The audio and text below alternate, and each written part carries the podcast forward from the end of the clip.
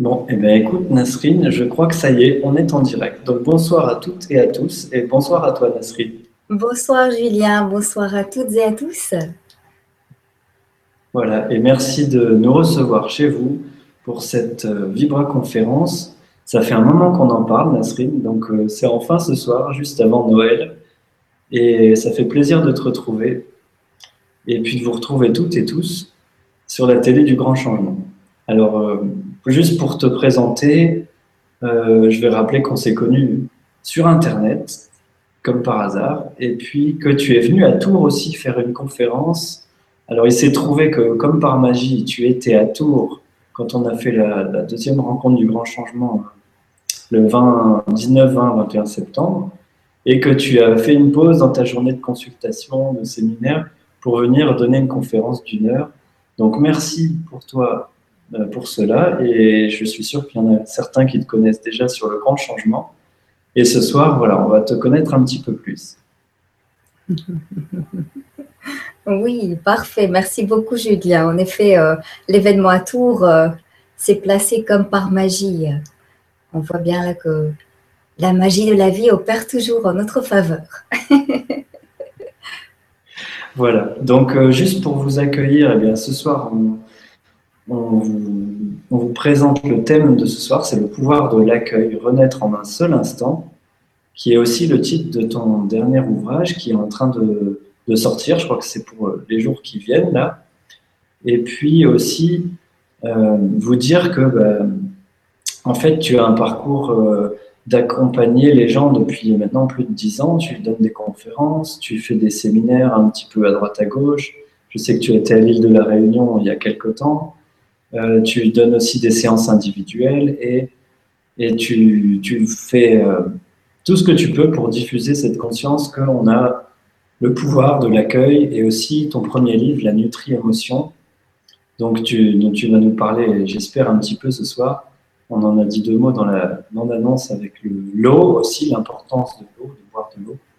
Donc, euh, bah, il y a déjà plein de questions. Merci à vous pour votre accueil. Voilà, il y a Salomé qui nous dit bienvenue. Il y a aussi euh, Boubou euh, et, et, François et plein d'autres. Donc merci pour vos questions. Je vais rappeler, et en disant bonjour aussi à toute l'équipe du Grand Changement, à Stéphane et toute l'équipe. Maintenant, il y a des vibra-conférences en espagnol, en italien. Il y a des sous-titres qui se mettent en place aussi. Et puis, il y a Michel qui nous fait les, les transferts en fichier MP3 pour que vous puissiez les télécharger et les emmener avec vous où vous voulez. Donc, euh, c'était juste pour faire un, bonsoir à toute l'équipe dans cette énergie d'avant Noël et vous dire que c'est un plaisir de vous retrouver à chaque fois. Même si euh, on ne se voit pas directement, c'est un, bonheur d'être là ensemble et de, pouvoir diffuser des messages qui ouvrent la conscience. Donc vous pouvez retrouver toutes les informations sur les Vibra conférences, sur les émissions gratuites qui sont diffusées. Euh, maintenant, il y en a une, deux, trois, il y en a plusieurs par jour. Donc sur le site legrandchangement.tv, là vous avez vraiment toutes les émissions. Vous pouvez taper le nom d'un invité ou euh, de, quoi que ce soit. Si vous recherchez un mot-clé, vous pouvez le taper dans la barre de recherche en haut sur le site.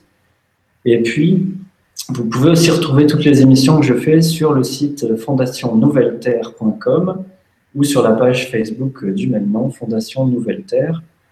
Et ce soir, bah, on te reçoit, Nasrine. Alors, tu vas nous parler du pouvoir de l'accueil. On va répondre à vos questions. Euh, ça va être interactif, donc n'hésitez pas à poser des questions. Pour cela, euh, il faut juste cliquer sur le lien Google qui est en dessous de l'article de la Vibra Conférence, parce qu'il y a deux façons de suivre les émissions, soit en direct sur YouTube ou en direct sur Google Hangout. Et dans ce cas-là, il faut juste avoir un compte Gmail. Donc, je le dis pour les gens qui te suivent, Nasrine, parce que tu m'as posé la question aujourd'hui. Et on a republié un article pour ça. Donc, n'hésitez pas, si vous êtes sur YouTube, à basculer sur le Google Hangout. Si vous avez un compte Gmail, vous pourrez soit poser des questions, soit cliquer plus sur celles qui sont déjà posées. Et ça nous aide beaucoup et c'est un plaisir d'interagir avec vous, puisque ça, construit ben, le propos de la soirée. Donc, euh, tout ça étant dit, Nasrine, je te laisse la parole et euh, nous parler de ce magnifique thème du pouvoir de l'accueil pour ce soir. Hmm. Merci très cher Julien. Donc euh, bonsoir à toutes et à tous. Je suis ravie de partager ce moment de découverte avec votre belle lumière. Merci à toi Julien pour ton invitation et pour tout ce que tu fais pour ce monde. Alors avant de commencer ce voyage, je vous invite toutes et tous à juste vous prendre un instant, peut-être à juste fermer les yeux, à observer la respiration, à juste prendre contact avec ce qui est là maintenant. Cela permet surtout au mental de laisser derrière lui ce qui a eu lieu dans la journée ou durant la semaine et de juste venir, revenir, avoir conscience de ce qui a lieu, ce qui a lieu là maintenant.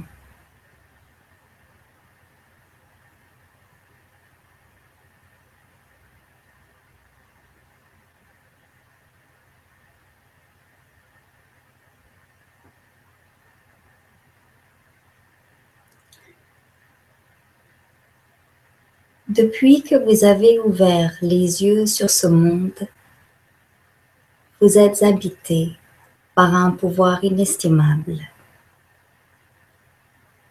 Au fur et à mesure de votre aventure terrestre, vous en avez progressivement oublié l'existence. Nous nous retrouvons ce soir dans le but de faire rejaillir ce pouvoir et qui vous guide à chaque instant. Lorsque vous vous sentez seul, il vous accueille dans un amour inconditionnel.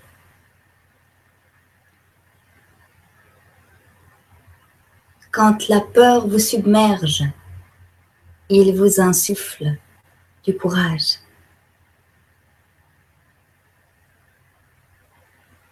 Et quand vous avez l'impression d'être dans une situation sans issue, alors il vous ouvre à une nouvelle voie. Et cette voie n'est autre que la voie de votre pouvoir d'accueil. Le pouvoir d'accueil transforme tout aspect intérieur et extérieur. Le thème de ce soir est comment transformer la relation à soi et à l'autre. Je vous invite maintenant à vous connecter à ce mot, la transformation et de voir comment il résonne pour vous. Prenez-vous juste un instant et voyez quels sont les sentiments qui jaillissent naturellement en résonance avec ce mot, la transformation.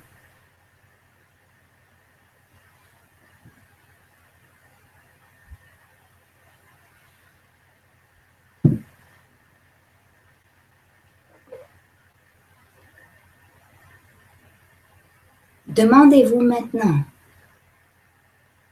que devrais-je faire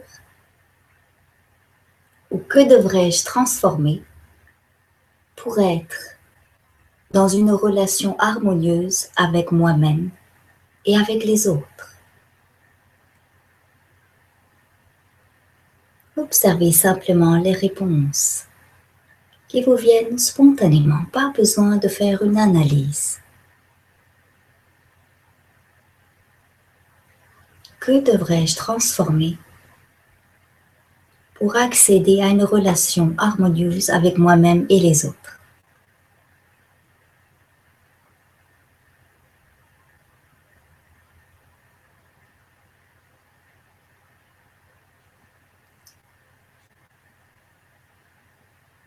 Peut-être qu'on vous indique qu'il serait judicieux de changer certains aspects extérieurs, intérieurs, améliorer certaines choses. Mais voyez-vous, la transformation ne découle jamais,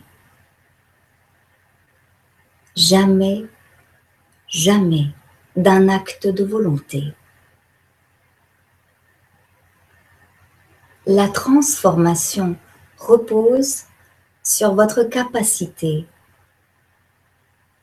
à ne pas être dans l'attente d'une transformation.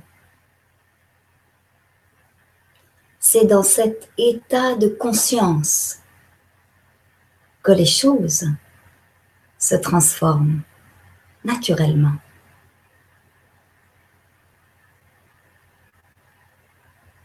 Si vous observez la nature, la nature même de la vie, vous remarquerez que la vie n'émet aucune volonté pour transformer quoi que ce soit. Pourquoi? Parce que la transformation est un mécanisme naturel propre au vivant.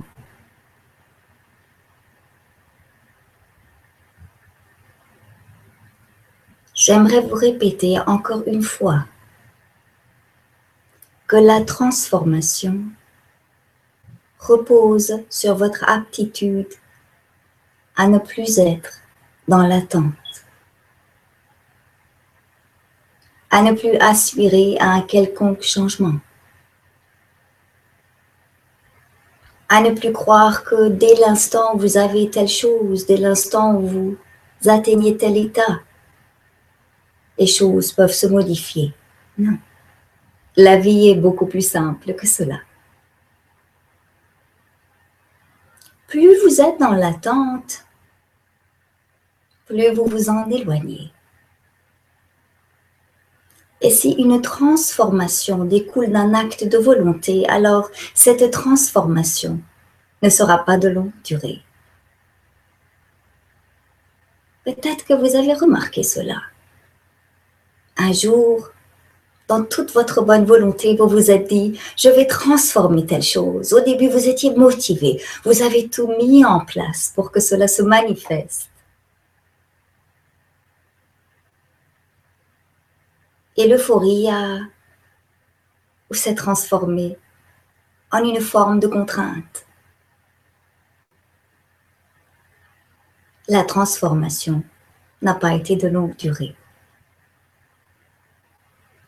Une transformation durable découle toujours d'un mouvement naturel. Là, elle s'ancre au plus profond de votre espace intérieur.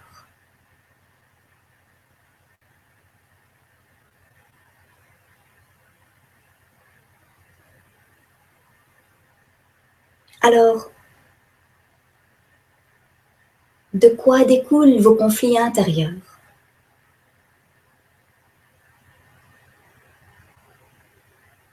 J'aimerais pour ce faire vous partager un petit extrait de l'histoire, d'une histoire qu'il y a dans mon nouveau livre.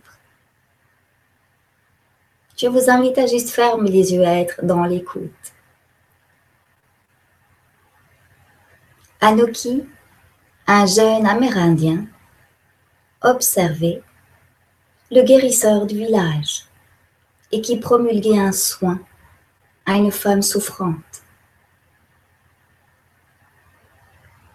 Après le traitement, Anouki rejoignit le guérisseur et lui demanda pourquoi est-ce qu'il avait bandé les yeux de cette femme. Le guérisseur lui dit Tu sais, Anouki, l'être humain adulte se perd facilement de vue. Confus, Anouki lui dit Mais cette femme ne voit plus rien maintenant. Oh non, dit le guérisseur. Maintenant, elle perçoit à nouveau l'essentiel. Elle perçoit à nouveau ces trois mondes intérieurs Anouki ne comprit pas grand-chose. Il poursuivit. Mais de quel monde intérieur parles-tu Tu sais, Anouki, tu es habité par trois forces. Le corps, le cœur et l'esprit. Si tu les nourris de manière appropriée, alors ils se sentent bien. Et ce bien-être se manifeste à tout niveau. Si tu ne le fais pas, si tu ne portes pas suffisamment ton attention sur eux, tout d'abord pour apprendre à les connaître et à les nourrir, à nourrir leurs besoins, alors ils tombent malades et la vie devient difficile à vivre. L'essentiel est donc de pouvoir porter l'attention sur ces trois mondes, sur cet espace intérieur. C'est pour cette raison que j'ai bandé les yeux de cette femme. Curieux, Anouki lui demanda Mais que mange-t-il? Le guérisseur lui dit C'est très simple.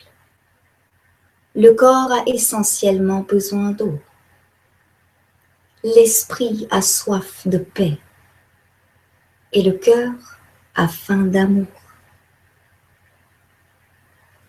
Si tu leur offres tout cela, alors ils deviennent tes, meilleurs amis.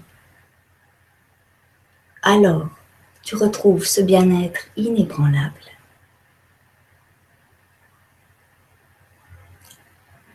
Voyez-vous, tout débute toujours par soi, par cette attention que nous portons à cet espace intérieur. Et si vous vous observez dans la vie quotidienne, demandez-vous à combien de reprises votre attention est focalisée sur ce qu'il se passe là à l'extérieur, sur les exigences, les demandes et les souhaits d'autrui.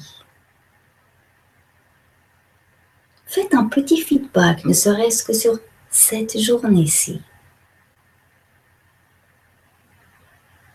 Et demandez-vous, combien de temps est-ce que j'ai passé à placer mon attention dans cette direction-ci?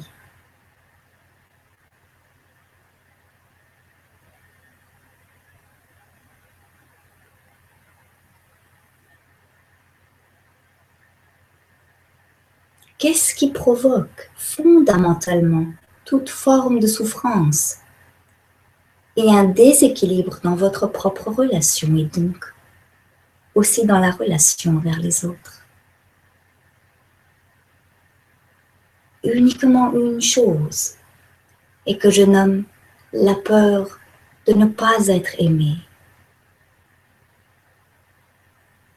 À combien de reprises dites-vous oui? Pour faire plaisir? Non. Souvent, par peur de ne pas être aimé.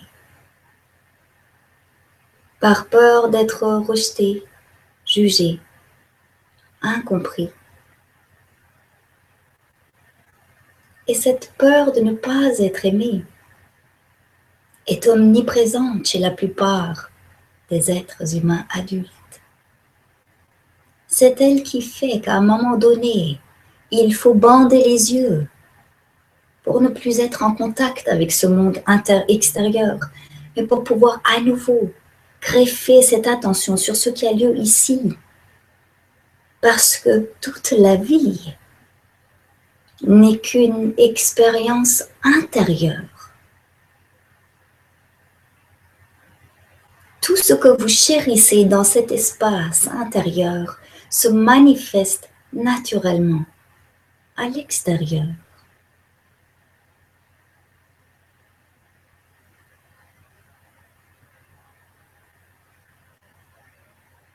Que faire en ayant conscience de tout cela Faire, faire, faire, faire. L'être humain fait tout le temps, tout le temps, tout le temps quelque chose. Qui d'entre vous a le courage de ne rien faire? D'être juste témoin. D'observer. Il faut du courage pour rester assis, pour ne pas faire, faire, faire continuellement.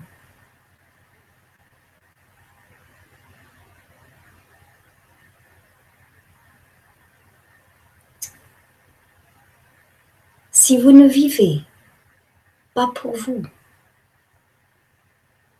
alors à quoi bon vivre? Si vous ne placez pas cet être humain-ci en priorité, comment voulez-vous que la vie s'accorde à lui?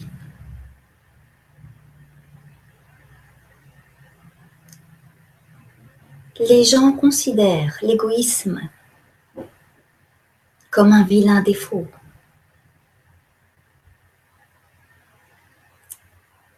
Fondamentalement, le mot égoïsme ramène simplement à un état naturel et qui n'est autre que l'écoute de soi.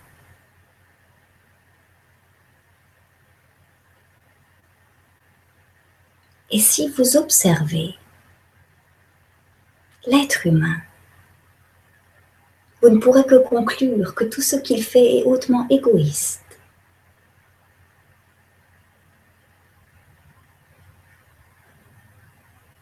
même lorsqu'il pense rendre service à quelqu'un.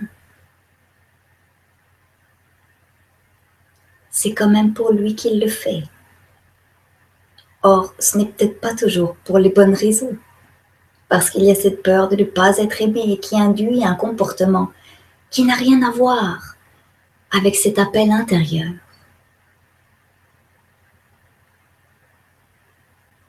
Il n'y a aucun mal à placer cet être humain là au centre de la vie, comme étant votre priorité. C'est ainsi que vous allez pouvoir l'accompagner.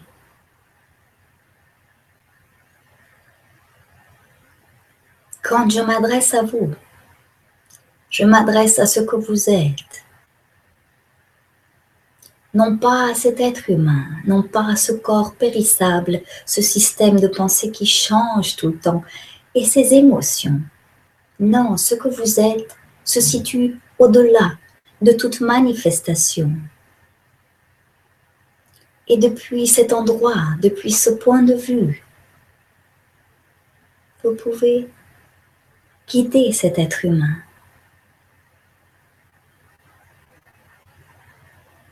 rétablir la relation à lui. Si vous vous confondez avec lui, ce n'est pas possible. Prenez un peu de recul, observez cet être humain.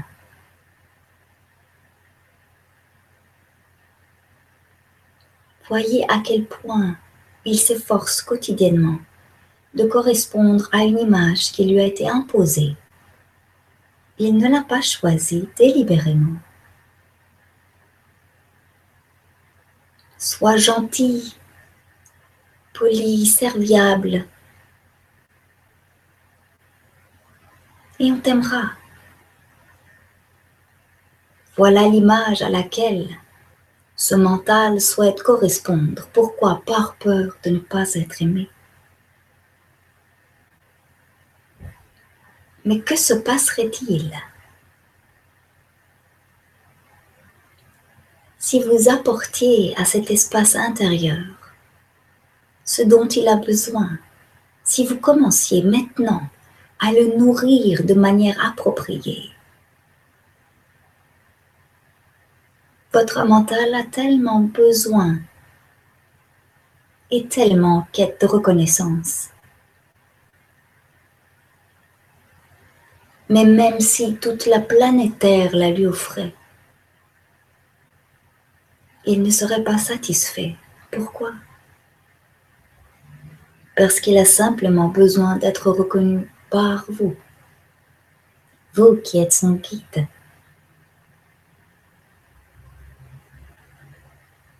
Rien ni personne ne peut remplacer cela. Demandez-vous maintenant un instant sur cette journée-ci,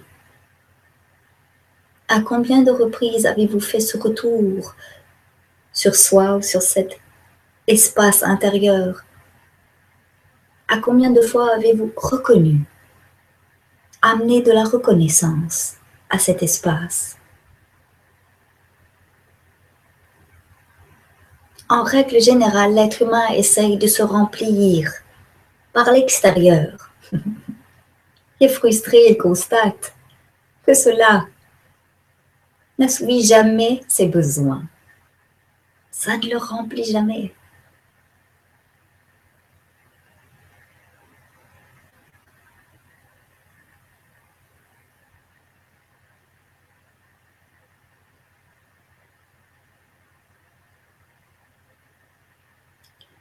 L'accueil dont je vous parle aujourd'hui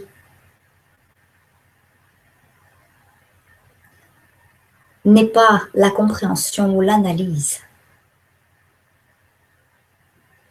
L'accueil, c'est beaucoup plus simple que cela.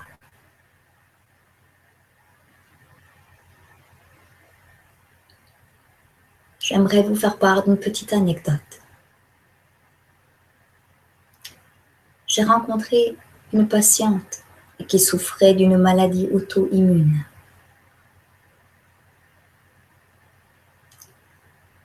Elle me dit, Nasrine, j'ai compris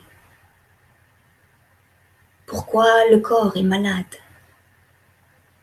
J'ai compris que j'étais l'obstacle à la guérison.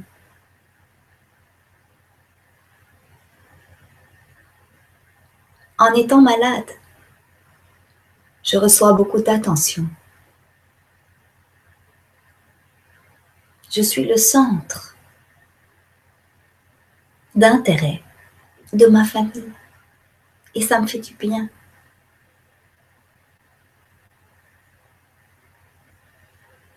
C'est pour cela que le corps ne veut pas guérir, me dit-elle. Je lui ai alors demandé si elle pensait que cette compréhension, cette révélation mentale allait amener le corps à la guérison. Et elle me dit, si je ne joue plus le rôle de la malade, la situation va forcément changer.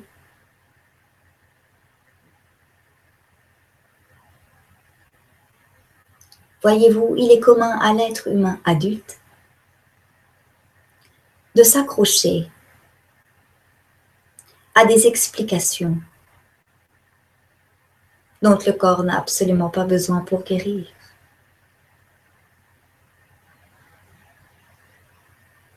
Et quand je lui ai dit cela, elle m'a regardé d'un air étonné.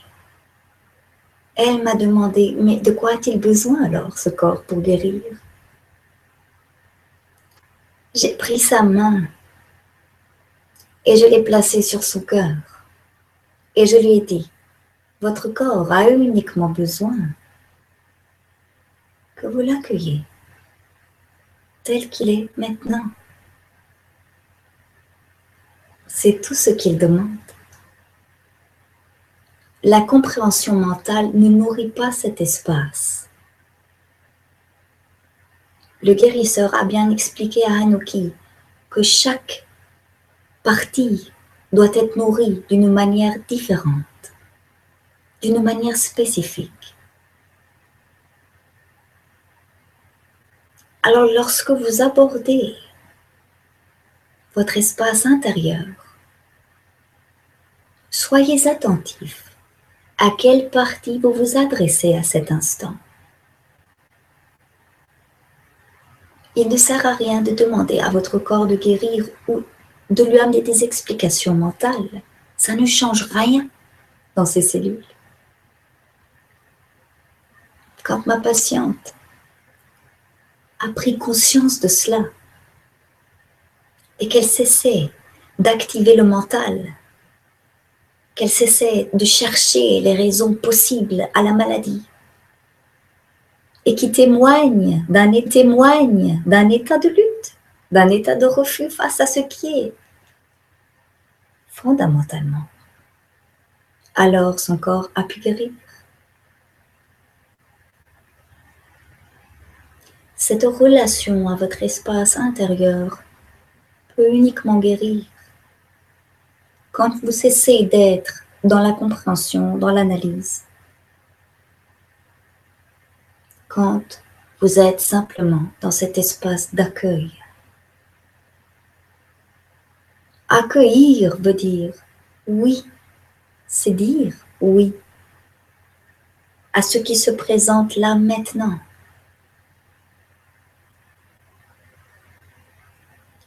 Est-ce que vous arrivez là maintenant à dire oui à ce qui a lieu là à l'intérieur? Arrivez-vous à dire oui, cher corps, chère douleur, cher mental, chère colère, je t'offre un espace de vie maintenant pour que tu puisses t'épanouir.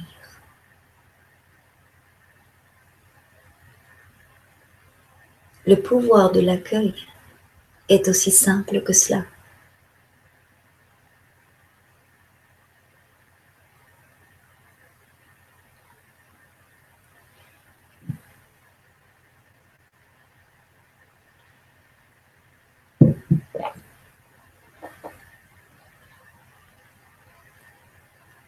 Voyez-vous, le mental est très souvent à la recherche d'explications et il fige, ce faisant, la situation.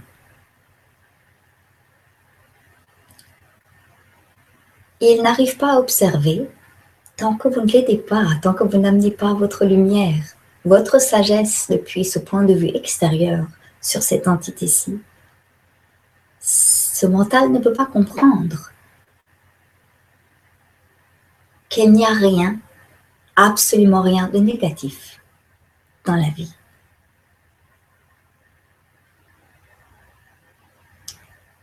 Si vous imaginez la situation suivante, vous vous trouvez face à une personne en colère.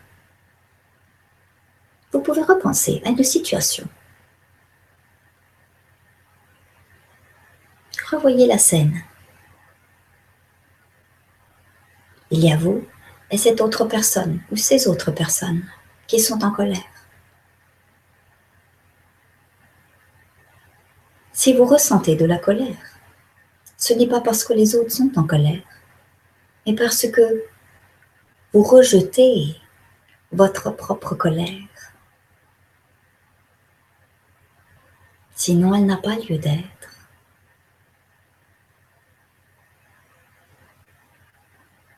La colère n'a aucun lien avec la vie extérieure, ni avec les circonstances, ni avec la personne. Tout émane toujours en vous. Mais que dit le mental lorsqu'il perçoit la colère? Il ne dit rien, il fuit, parce qu'on lui a appris à fuir. Sa vie est une fuite permanente. Ne vous étonnez donc pas s'il est exténué par ce mécanisme. À maintes reprises, on lui a répété que la colère, la peur ou la tristesse étaient néfastes. Et ce faisant, il les a bannis. C'est une lutte épuisante.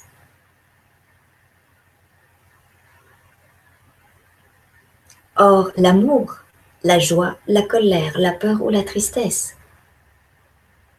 sont une et même énergie. Ce ne sont que nos interprétations mentales qui mettent un goût, une saveur dans une énergie qui est hautement neutre à la base. Si vous pouvez aider votre mental à dépasser cette vision duelle du monde, alors cet esprit peut à nouveau être nourri par la paix.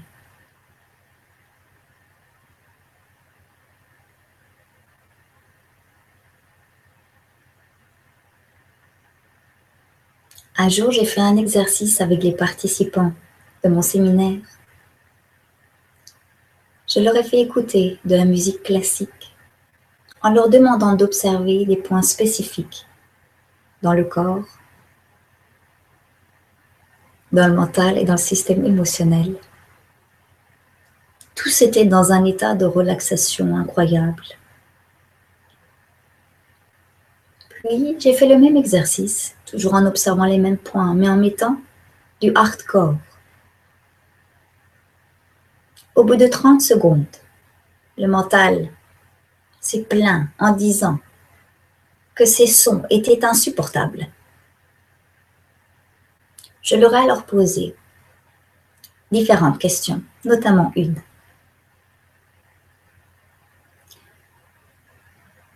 Est-ce que ce sentiment découle de l'intérieur ou de l'extérieur?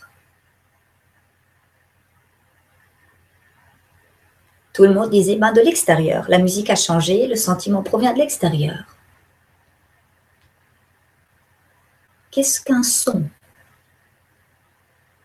Un son est une onde qui transporte de l'énergie. Il n'y a pas plus neutre que cela.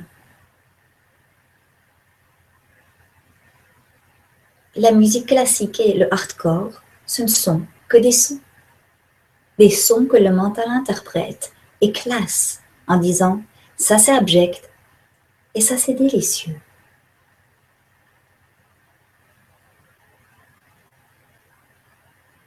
je leur ai alors demandé, ok, dans quel état émotionnel et tout, en écoutant du hardcore, la plupart ressentaient de la colère. Ils ont compris que la colère émane de l'intérieur, n'a rien à voir avec la musique.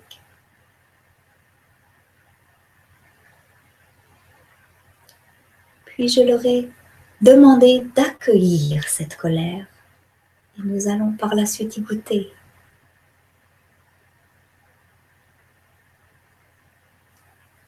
après l'accueil, ils ont pu écouter du hardcore en étant complètement relaxés. Ce ne sont jamais les circonstances extérieures qui sont affligeantes. Ce sont, uniquement les réactions intérieures qui rendent la vie accablante. J'espère que vous pouvez observer jusqu'ici.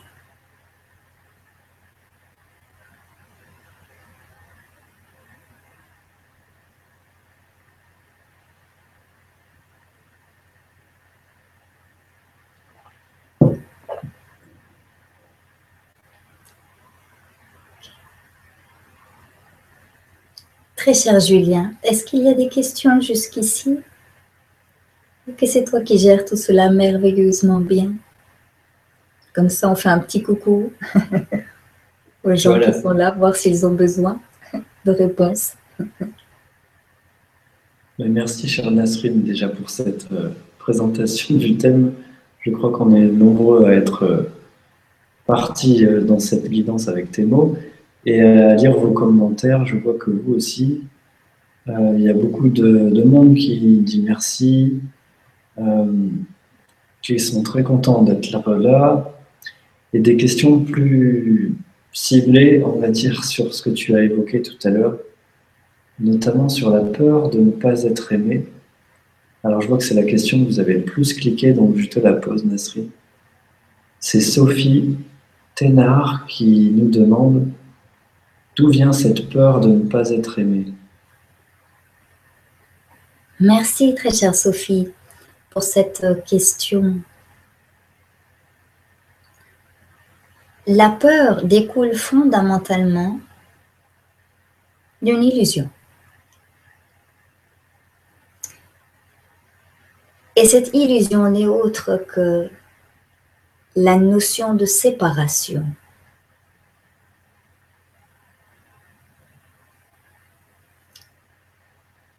Cet être humain croit être séparé du monde extérieur.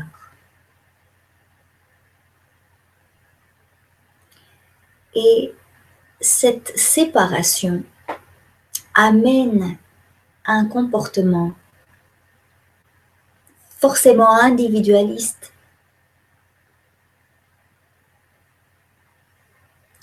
amène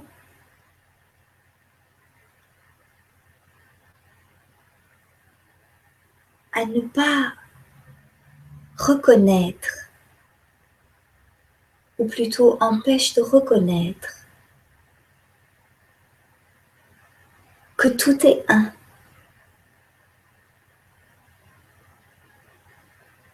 Qu'il n'y a aucune distinction entre vous et moi, entre vous et l'autre, que tous ces corps-ci forment une seule unité. Cette notion de séparation est née à votre jeune âge. Quand l'enfant grandit et qu'il observe la réaction de ses parents, ils sont extérieurs à lui. Il y a des parents, il y a moi, notion de séparation. Et qu'il fait quelque chose et qui amène à un sourire, à une reconnaissance, à une joie, à une fierté, cet enfant entre, ou plutôt son mental entre, dans un mécanisme qui n'est autre que la peur de ne pas être aimé. C'est propre à l'être humain, la peur de ne pas être aimé. À la base, elle découle vraiment de cette notion de séparation. Il y a moi, il y a l'autre. Et parce qu'il y a moi et il y a l'autre, il faut que que je puisse être aimé par l'autre pour pouvoir m'aimer aussi. Mais si à nouveau vous arrivez à aider votre mental à transcender cette dualité, alors il se rendra compte que la peur n'est qu'une simple illusion. Mais pour pouvoir goûter à cela, il faut d'abord accueillir la peur. Il faut pouvoir lui dire, OK, je t'autorise à être présente maintenant. Et pour ce faire, votre attention doit être portée sur cet espace intérieur. Et dans cet espace intérieur, il y a un mental, cet être-là, qui souffre grandement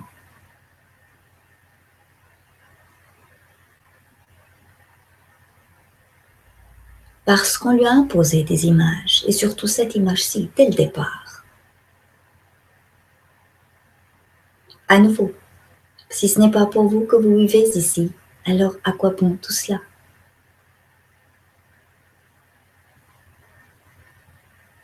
Osez détourner le regard des autres, du monde extérieur.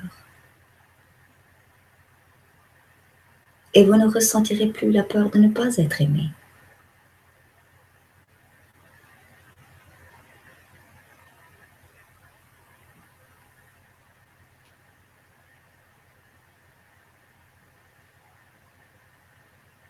Est-ce que j'ai répondu à la question? Écoute, je crois que oui, Nasrine, et merci à toi pour la réponse. Et merci à Sophie de l'avoir posée, car elle est tout à fait dans le thème de ce soir. Et je t'en pose maintenant une autre qui est aussi plébiscitée par beaucoup d'entre vous, de Daria. Je ne sais pas si tu as la réponse, mais euh, Daria nous demande bonsoir à tous les deux. Merci pour votre conférence. Nasrine, de quelle planète venez-vous? Hmm. Très chère Daria, merci pour cette question.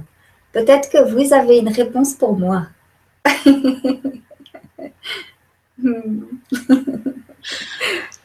Bien, merci à toi Nasrine. C'est vrai que peut-être que Daria, tu as un indice, tu peux nous, nous reposter d'autres questions. Et c'est aussi quelque chose qui revient souvent quand, depuis que je t'ai rencontré, depuis qu'on échange et avec euh, les gens qui te suivent, c'est que tu as cette euh, faculté de te, de te mettre à parler sans savoir trop ce qui va se dire et à laisser juste euh, le flux de la vie remplir l'espace et, et couler tout simplement. Et c'est très précieux. Donc merci à toi d'être là. Et, justement, on a une autre question qui va compléter la précédente euh, sur l'amour. Alors c'est Tony le jeune. Tu nous dis Tony, bonsoir et merci à vous deux. Nasrine, pourriez-vous décrire ce qui se passe en vous quand quelqu'un que vous appréciez semble ne pas vous aimer ou ne pas aimer une partie de vous? Hmm. Comment est-ce que je me sens face à une personne qui n'aime pas certaines de mes parties? Oui, ou qui semble ne, pas t'aimer. Comment tu te sens?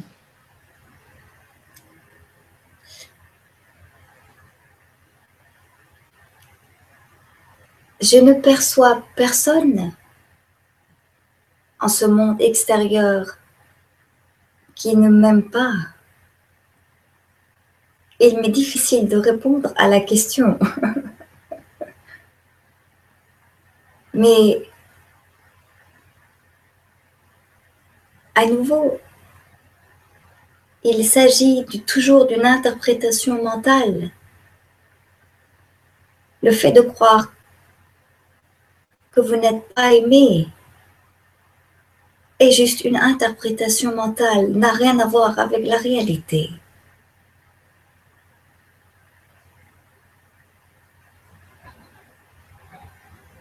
Et dans l'absolu, vous n'avez vraiment pas besoin de vous en préoccuper.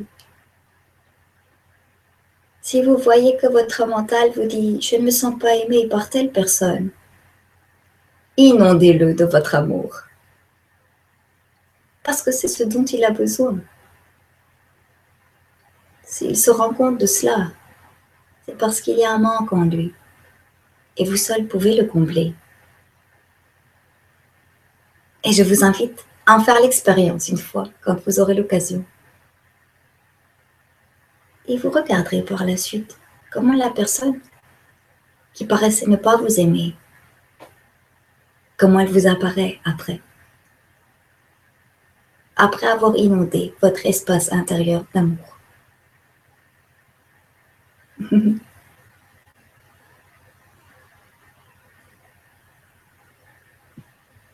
D'accord, ben, merci Nasrine pour la réponse et merci à Tony pour la question. Merci Tony. Alors maintenant, il y a Rachel Bessy qui nous fait juste un commentaire. J'ai des frissons en vous regardant. Je reçois et accueille vos vibrations d'amour jusqu'en Guyane. Je vous embrasse et malheureusement, je ne peux pas vous suivre en direct, mais je regarderai en différé. Hmm. Merci. Voilà, alors il y a plusieurs commentaires comme ça qui disent que. je t'en lis quelques-uns parce que ça fait plaisir d'interagir avec vous. Il y a Christian Yacono, tu nous dis Bonne vibra, j'adore écouter Nasrine, que du bonheur. Et Christian, tu nous dis aussi euh, au niveau historique, alors ça c'est intéressant, tu as parlé de cette séparation au niveau de l'enfance, du fait d'être individualisé. Euh, Christian, tu nous dis aussi, nos problèmes viennent du fait qu'il y a des siècles et des siècles, nous avons cru que la source nous avait abandonnés et que nous étions coupés d'elle. Alors a commencé la souffrance, nos peurs et notre manque d'amour. C'est ce que je pense. Peut-être tu as envie de rebondir sur cette remarque de Christian.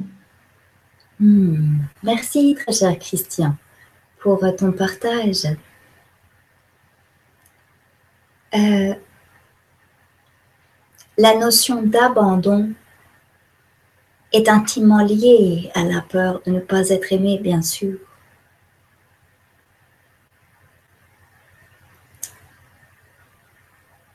On ne peut jamais être abandonné. Ce n'est pas possible. Parce que ce qui croit être abandonné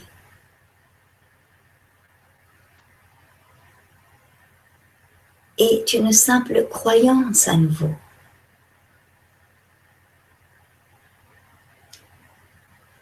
Quand vous vous rendez compte qu'il n'y a pas une source et vous, mais qu'il n'y a que vous en ce monde, alors vous ne pouvez jamais vous sentir séparé. Vous ne pouvez jamais vous sentir abandonné.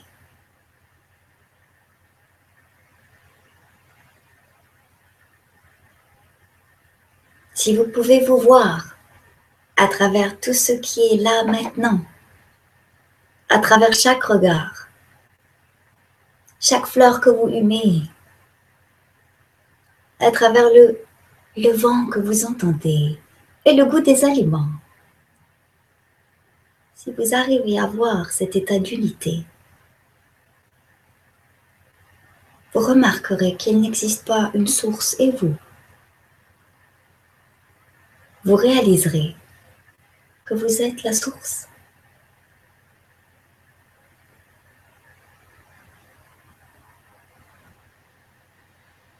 D'accord, Masri. Merci pour la réponse. Et euh, nous avons maintenant une question un petit peu plus euh, pragmatique dans le quotidien avec les enfants, si tu veux, de nouvelles lumières. Alors, tu nous dis bonjour et merci à vous deux. Vous parlez de colère. Mon enfant fait de grandes colères lorsque je dois l'arrêter de jouer. Comment l'aider à comprendre qu'il y a un moment pour manger, dormir, car elle ne veut jamais dormir, et un moment pour se laver. Merci et bisous du Québec. Lynn. Merci à toi, Lynn, pour la question. Merci, très chère Lynn. Oui, absolument. Les enfants nous permettent de faire tellement d'observations. C'est enrichissant, c'est tellement enrichissant un enfant. Comment faire comprendre à un enfant qu'il y a un temps pour manger, un temps pour jouer, etc., etc. Je ne pense pas qu'il soit nécessaire de lui faire comprendre quoi que ce soit parce que il comprendra par lui-même. Il comprend par lui-même dès l'instant où lorsqu'il est en colère, vous lui donnez le droit d'être en colère. Quand je travaille avec les enfants, les parents et les enfants, j'invite toujours, surtout lorsqu'il y a une vive émotion, j'invite toujours le parent à s'adresser à l'enfant en l'ouvrant à son système émotionnel. Mais pour ce faire, il faut que le parent soit dans cette ouverture aussi, sinon ça ne fonctionne pas. C'est pour ça que l'enfant est un beau miroir. Alors, lorsque votre enfant fait une crise de colère, parce qu'il doit arrêter de jouer, parce qu'il est l'heure d'aller se coucher, je vous invite à faire cette expérience a priori, ne vous préoccupez pas de cet enfant, juste pendant deux minutes. S'il va deux minutes plus tard au lit, ce n'est peut-être pas la fin du monde, n'est-ce pas? Observez votre espace intérieur et remarquez que la colère est avant tout en vous. Si vous la percevez là, c'est qu'elle est ici. Et on va faire cet exercice ensemble après, mais j'aimerais juste vous donner deux, trois petites phrases clés. Si vous pouvez simplement dire à votre colère, chère colère, je te donne maintenant le droit d'exister. Je t'offre tout l'espace nécessaire dans ce corps pour que tu puisses t'épanouir. Puis, buvez un verre d'eau je vous expliquerai pourquoi après. Faites juste ça, ça va vous prendre deux minutes. Retournez vers votre enfant. Observez. Observez comment elle réagit quand vous lui dites, mon chéri, maintenant c'est l'heure d'aller au lit. Et vous verrez que la situation se sera transformée. Non pas parce que vous lui avez expliqué maintes choses, mais parce que vous avez accueilli votre propre colère. Et quand l'enfant est en colère ou lorsqu'il a peur, vous savez, je ne suis pas du tout douée pour faire du ski. Mais parfois, j'aime bien aller m'installer sur une terrasse et profiter de la vitamine D. Et un jour, j'observais un père qui donnait son, le premier cours de ski à son enfant. Et l'enfant était apeuré, il était tout crispé. Et il dit à, son père, j'ai peur, j'ai peur, papa, la pente, oh, je vais glisser, je ne sais pas comment freiner. Le père est descendu et lui a dit, je suis là, je vais te rattraper, tu as juste à te laisser glisser, vas-y maintenant. Et l'enfant, non, c'est complètement recroquevillé, il a dit, j'ai peur, j'ai peur, papa. Le père a perdu patience et lui a dit, tu descends de cette pente maintenant, on va pas y passer toute la journée. Et un garçon n'a pas peur d'ailleurs. Il ne se rendait pas compte que ce n'était pas du tout stimulant pour l'enfant et qu'il empêchait l'enfant d'avoir peur. Et ce faisant, plus il l'empêchait d'avoir peur en disant maintenant viens, et un garçon n'a pas peur, et es fort, et tu peux y arriver. Tout ceci, au fait, a amené l'enfant à être encore plus dans la peur. Au bout de quelques minutes d'observation, je me suis permise d'aller rejoindre l'enfant parce qu'il avait vraiment l'air d'être dans une grande angoisse. Et le père n'a pas trop apprécié mon intrusion. Et il m'a dit, vous êtes qui? Oh, je me suis tout à coup inventé être une prof de ski. c'est ce qui est venu spontanément. Il m'a dit, c'est super, alors peut-être que vous allez pouvoir aider mon fils à descendre cette pente. Il a peur de tout, ce gamin. Et j'ai dit à son fils, tu sais, tu as le droit d'avoir peur, mais cette peur ne t'empêche pas de t'amuser. Et l'enfant s'est laissé glisser en bas de manière très spontanée. Et le, père est, le père est venu me voir par la suite et a dit, mais vous êtes une bonne prof de ski, je ne sais pas ce que vous lui avez dit. je lui ai dit, vous savez, si vous lui donnez le droit d'avoir peur, alors il ne combat pas. Et s'il ne combat pas, il peut skier fluidement. Donc voilà pour, euh, pour vous donner une petite anecdote. Si vous donnez le droit à l'enfant, et vous pouvez vraiment le lui dire, il est là, il fait sa crise de colère, vous lui dites, je te donne le droit d'être en colère. Vous verrez que ça va se dissiper. Mais tout débute toujours par vous, de toute façon. J'espère avoir répondu à votre question. Eh oui, merci Nasrine, merci Aline pour cette, cette question sur, euh, qui nous a permis de découvrir que tu étais aussi professeur de ski.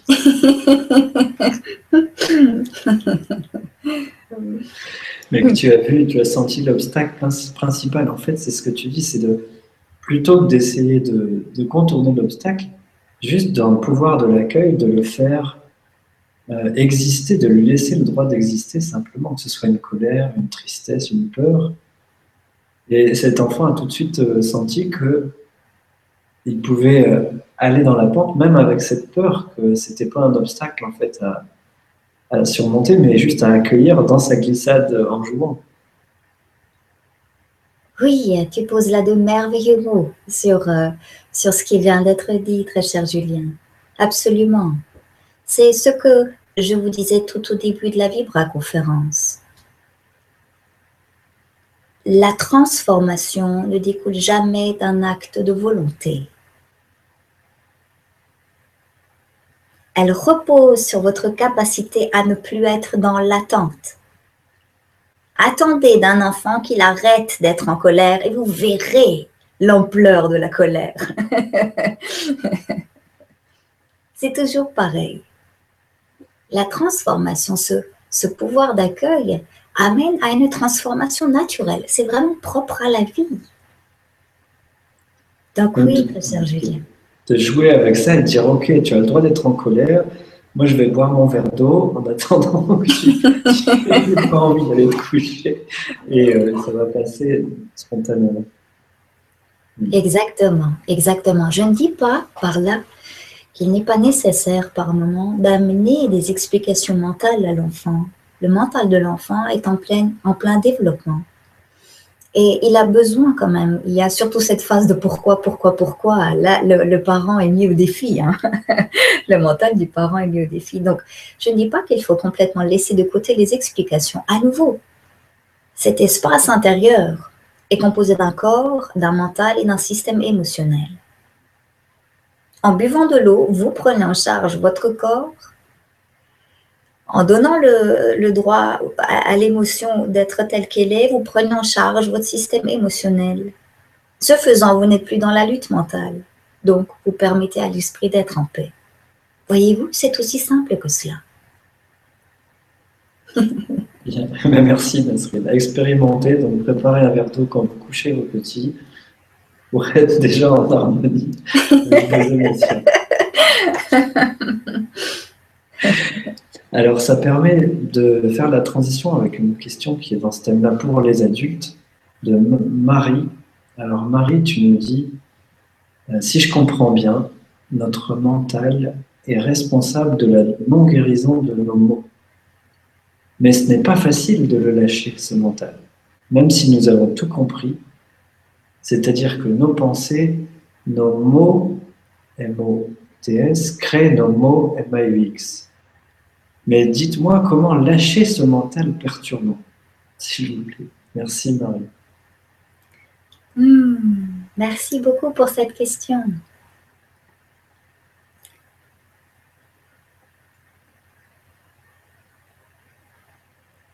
Il n'y a pas d'intention à avoir, surtout face au mental.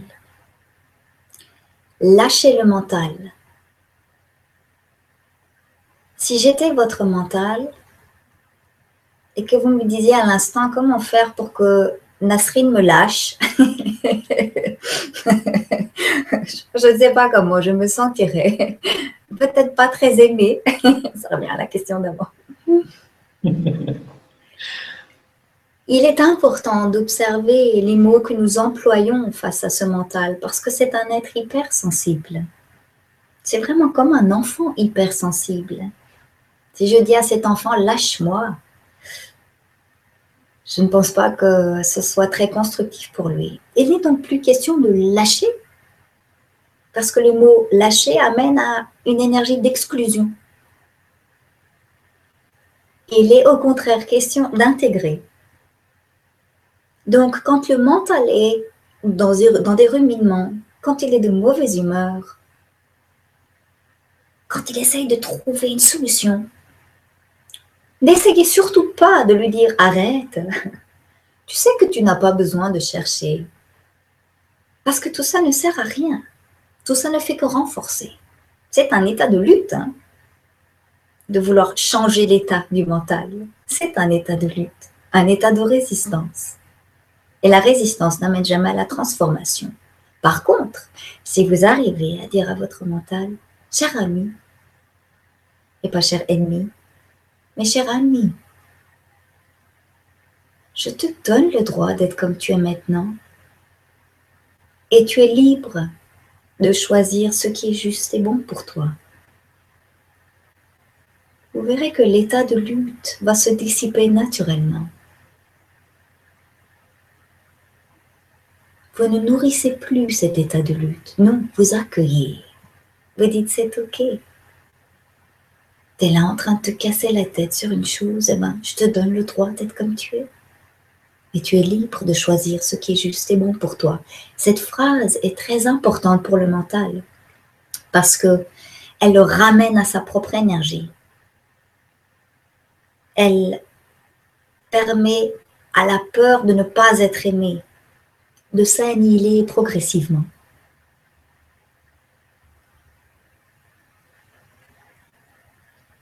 D'accord, ben, merci Nasrine pour la réponse. Merci à Marie. Très intéressant de ta façon de, désamorcer ce processus des hamsters qui tournent et qui, qui essaient de partir en boucle dans une interprétation de la réalité. Et de, comme pour l'enfant, lui laisser le mouvement se faire de, d'écouter, d'accueillir ce mental et non pas d'essayer de le mettre dans une boîte fermée et de l'empêcher de, s'exprimer. Il a, il a aussi son rôle. Exact. Donc merci pour cet éclairage, Nasrine. Alors, une remarque encore de Marie que vous avez aimée. Tu nous dis, je pense, que nous devons ouvrir notre cœur aux autres et écarter tous les jugements. Car quand nous jugeons les autres, cela nous revient à nous-mêmes, donc nous nous jugeons nous-mêmes. Vivons dans l'amour dans notre vie de tous les jours et lâchons prise. Merci Marie. Merci Marie pour ce beau, pour ce beau partage. Ne plus être dans le jugement. Le jugement,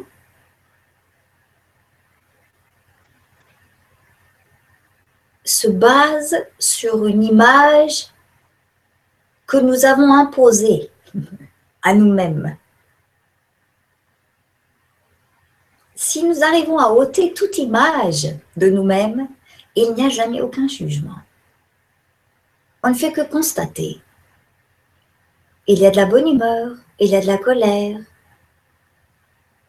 il y a de l'amour ou de la joie.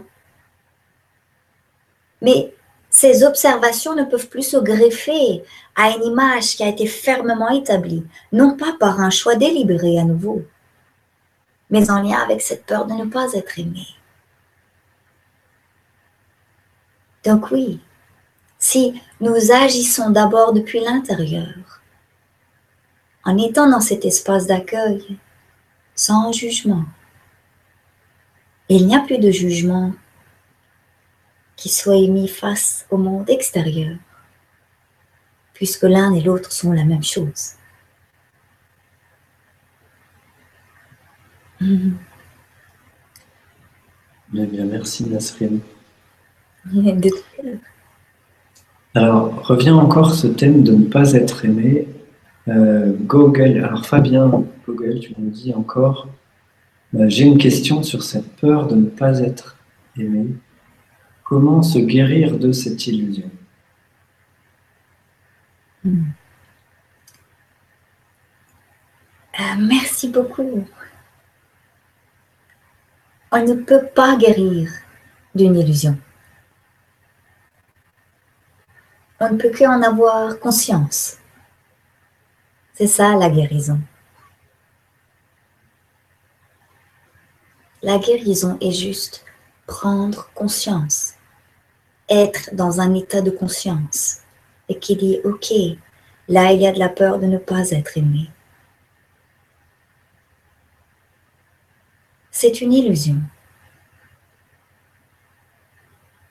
Juste en observant cela, l'illusion se dissipe.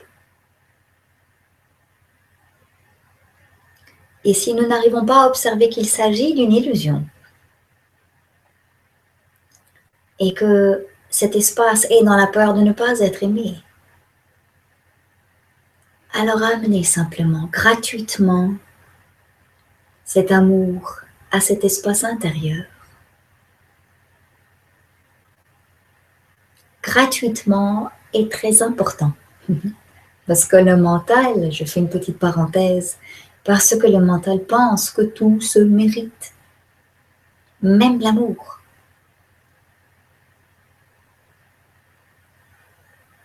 Et dans cette notion, dans cette énergie de mérite, forcément, il y a de la volonté, de la lutte, de l'attente.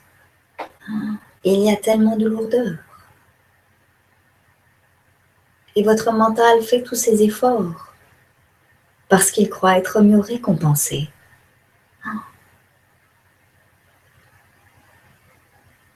Si vous arrivez donc à offrir de l'amour gratuitement, sans raison apparente, à cet espace intérieur, vous verrez que la peur de ne pas être aimé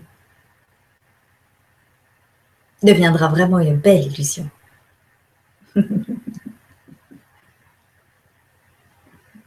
J'espère avoir répondu à la question. oui, je pense aussi, Nasrine. Merci pour ta réponse. Alors, on a une autre question qui est sur le thème de la différence entre l'unité et la fusion. Donc je te la pose, c'est Eki Norev qui nous dit bonsoir Nasrine, bonsoir Julien. Tout d'abord, merci beaucoup pour cette vidéoconférence. Pourriez-vous expliquer à mon mental la différence entre l'unité et la fusion? Merci de tout cœur d'exister. Hmm. c'est merveilleux, c'est juste merveilleux comme réflexion. Et c'est là où on voit que le mental, à ce stade-là, n'arrive plus à s'accrocher à ces concepts. Vous devriez être fier de lui. Vous devriez le remercier. L'unité et la fusion. Ce sont deux opposés. On ne peut que fusionner s'il y a un état, une notion de séparation. Il y a ce quelque chose et cette autre chose. Et parce que nous sommes deux choses distinctes, nous pouvons fusionner. Dans l'unité, rien ne peut fusionner. Parce que tout est déjà un. C'est là où il y a souvent un paradoxe. Quand les gens, euh, les gens me disent souvent, tout est un. Nous sommes tous liés. C'est un paradoxe en soi. On ne peut pas être lié si on est un. Le fait même de dire qu'on est lié, ça sous-entend qu'il y a plein de petits, plein de petites particules qui se lient ensemble. Mais l'unité elle-même transcende l'idée même de pouvoir être lié. Alors, quand le mental se dit il faut que je fusionne avec la vie ou avec moi-même ou avec peu importe quoi au final pour ressentir cet état d'unité, plus il va essayer de fusionner, plus il sera séparé de ce sentiment d'unité. On ne peut pas fusionner. On est déjà l'unité. Elle nous habite déjà. Nous l'incarnons complètement.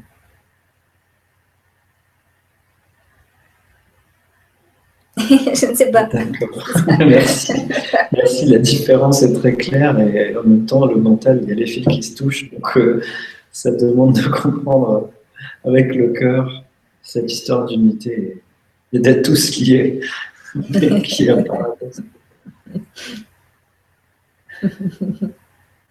Alors, encore une belle question pour, pour guérir de cette illusion de Louisa, si tu veux, Nassim.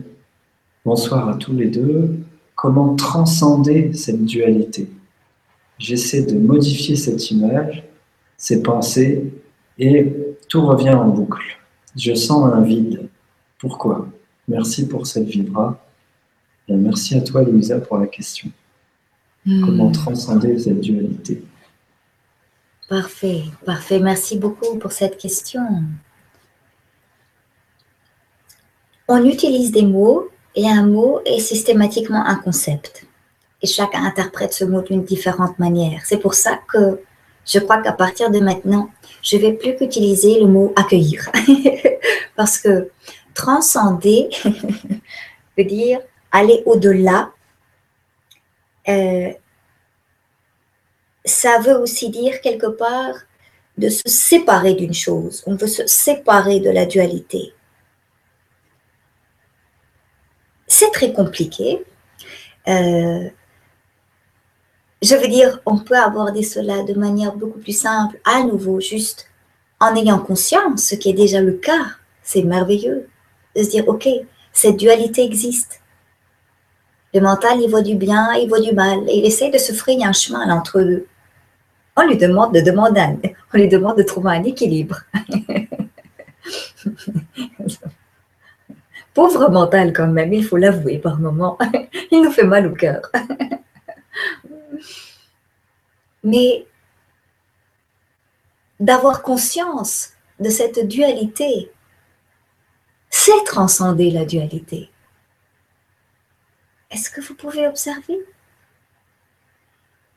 Transcender, vous savez, à nouveau, on en revient à ce que faire, que faire, que faire, que faire, mais il suffit d'observer il suffit d'être dans cet état de conscience.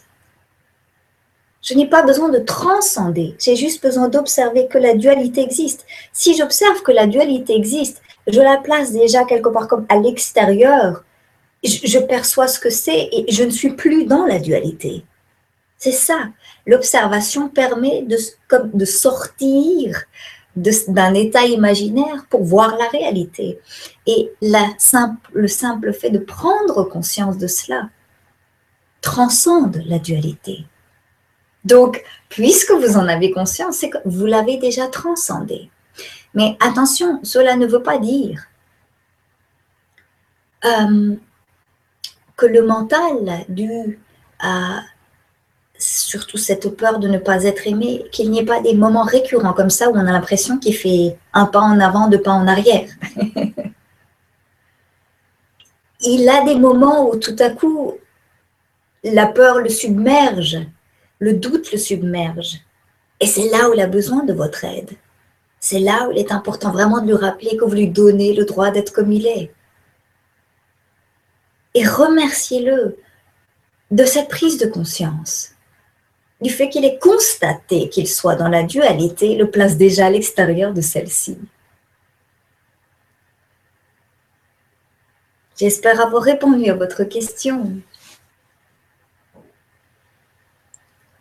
Oui, ben merci à toi pour la réponse, Nasrine. Et vous êtes nombreux à poser ce, type de questions, donc je crois que tu as répondu pour plusieurs, pour plusieurs d'entre nous tous. Et je voulais te lire aussi une anecdote de Salomé. Alors, on te salue, Salomé, tu suis beaucoup de Vibra et, on t'encourage dans ton travail d'écriture aussi parce que tu, tu m'as envoyé un très beau poème du cœur que j'ai publié aujourd'hui sur Facebook. Donc, je vous invite à suivre la page de Salomé Eloa, qui est voilà, une jeune écrivaine et euh, tu écris des textes magnifiques. Et tu nous partages une anecdote euh, où tu vas peut-être pouvoir nous illustrer comment comment rentrer dans cette prise de recul parce que Salomé, tu nous dis en rentrant chez moi, une anecdote, une bande de garçons suivent une fille que je vois partir plus loin. Pourquoi? Je ne sais pas. Eh bien, un à côté de moi a dit Et celle-là? en me regardant. Et ils ne m'ont rien fait, mais je me croyais dans un film. Alors, si tu as un commentaire sur ce genre d'événement, peut-être Salomé a eu ce regard dont tu parles, de prendre du recul, de se croire dans un film, effectivement, ou pas monitrice de ski, mais euh, dans ce cas-là, dans, une autre, dans un autre scénario de la vie.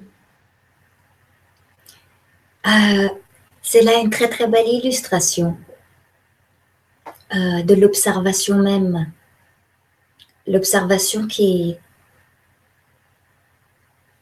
qui qui place les choses à l'extérieur comme sur un écran et qu'il nous est possible de voir sans en être affecté. Parce que ce que vous êtes dans l'absolu ne peut jamais être affecté. C'est un état inaltérable. Et les aléas de la vie ou de la condition humaine n'ont aucune influence là-dessus. Quand vous reprenez votre place d'observateur ou de guide de cet être humain, vous pouvez vraiment par moments avoir l'impression que les choses défilent vraiment devant vous et qu'elles n'ont plus aucune consistance. Il n'y a plus rien euh, à quoi s'accrocher. Et la vie prend toute une autre dimension.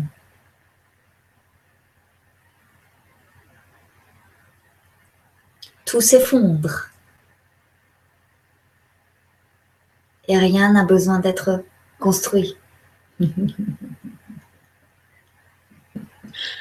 D'accord, ben merci pour ton commentaire, Nasrine, sur l'expérience intéressante et qui, j'espère, pourra inspirer d'autres jeunes filles. C'est vrai que c'est le genre de, de moment où c'est bien d'être juste dans l'observation et de ne pas sentir de peur ou quoi que ce soit d'autre.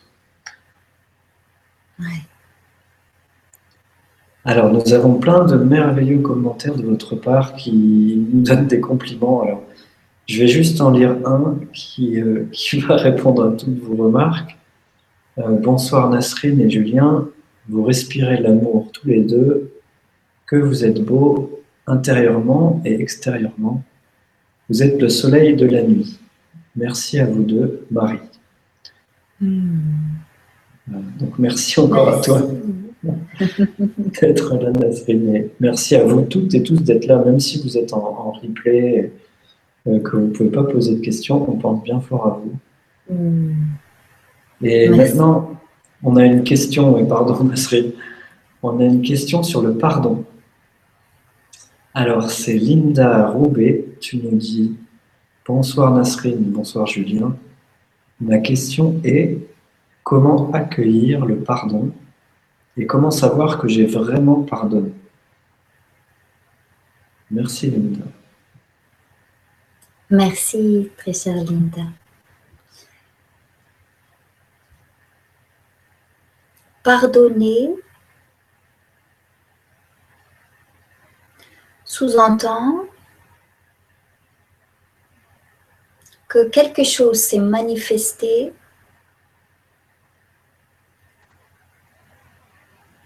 et que nous croyons que cette chose n'aurait pas dû être.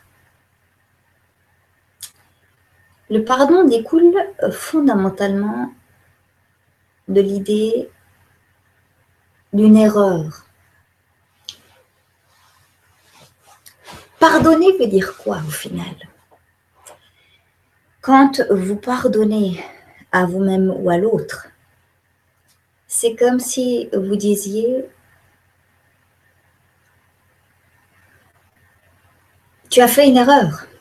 J'ai fait une erreur ou tu as fait une erreur. Or, l'erreur n'existe pas. Pas par convention, mais par une inéluctable évidence. C'est que si on veut pouvoir parler d'une erreur, il faut pouvoir comparer deux choses, deux situations simultanément. Or, il n'y a qu'une situation à chaque instant qui se présente.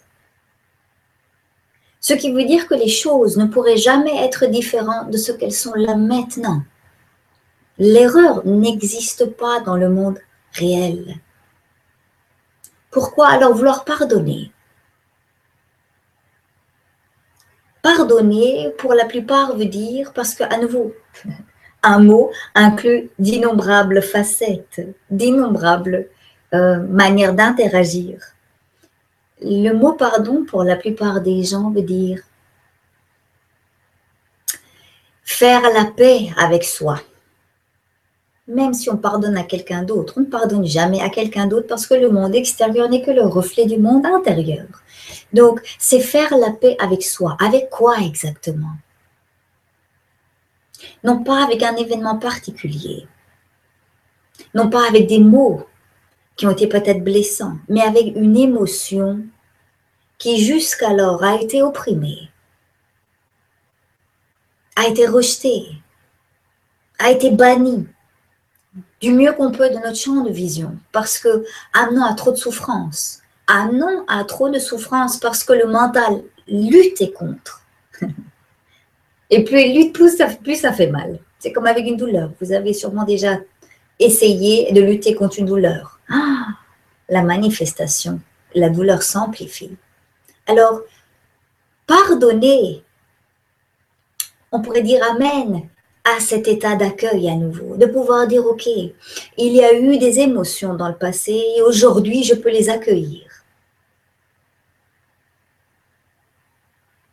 Et en accueillant ces émotions, qui sont en lien avec un événement passé ou un acte quelconque, quelque chose que quelqu'un vous, a fait, en accueillant ces émotions, la mémoire même du passé n'a plus lieu d'être. On transcende le passé. Toute l'attention peut revenir à ici maintenant. Et la vie se produit uniquement dans l'ici et le maintenant. Donc, tant qu'il existe des émotions refoulées, l'attention peut difficilement être portée sur le moment présent. Donc oui, pardonnez ou accueillez. Accueillez ce qui est là maintenant. accueillez surtout l'émotion. Et vous verrez que plus rien dans le passé ne posera problème. J'espère avoir répondu à la question. Oui, merci Nasrine pour cette euh, vision du pardon. Merci à Linda pour ta question. De voir en miroir ce que j'ai vraiment à pardonner dans, dans ce qui se présente et comment l'accueillir.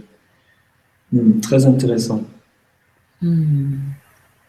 Alors, pour que ça coule encore plus fluidement, comme tu l'aimes aussi, de la montagne jusqu'à la mer, on a Raphaël Libre qui nous parle de l'eau. Comme, comme, on en a dit un mot dans la bande-annonce et que tu en parles beaucoup dans ton premier ouvrage sur la nutri-émotion, hmm, l'eau est importante dans la pratique. Que proposez-vous, chère Nasrine? Hmm. Boire, boire l'eau après avoir accueilli sa colère permet-il de diffuser cette émotion pour la transcender? Merci pour votre belle présence. Hmm. Merci Raphaël. Merci, merci Raphaël. Merci pour cette belle question. Oui, l'eau. L'eau, l'eau c'est la vie. C'est la vie pour cet être humain. C'est la vie pour le corps, pour le cœur et pour l'esprit.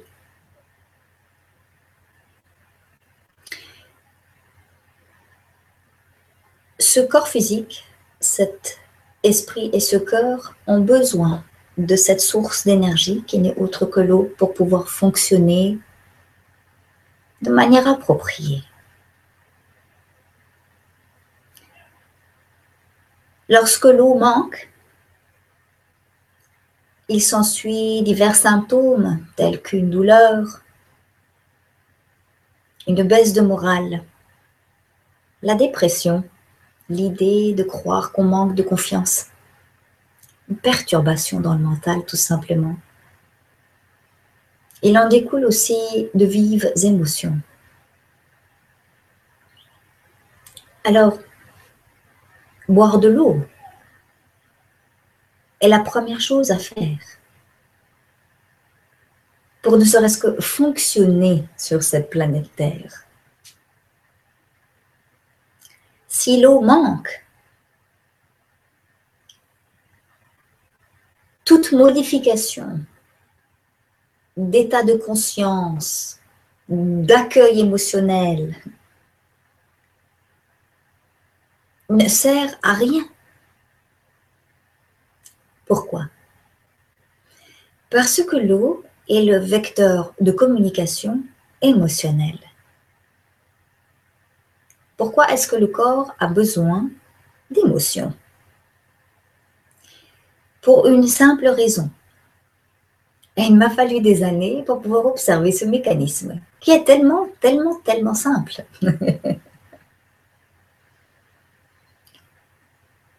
ce corps-ci est constitué d'innombrables cellules.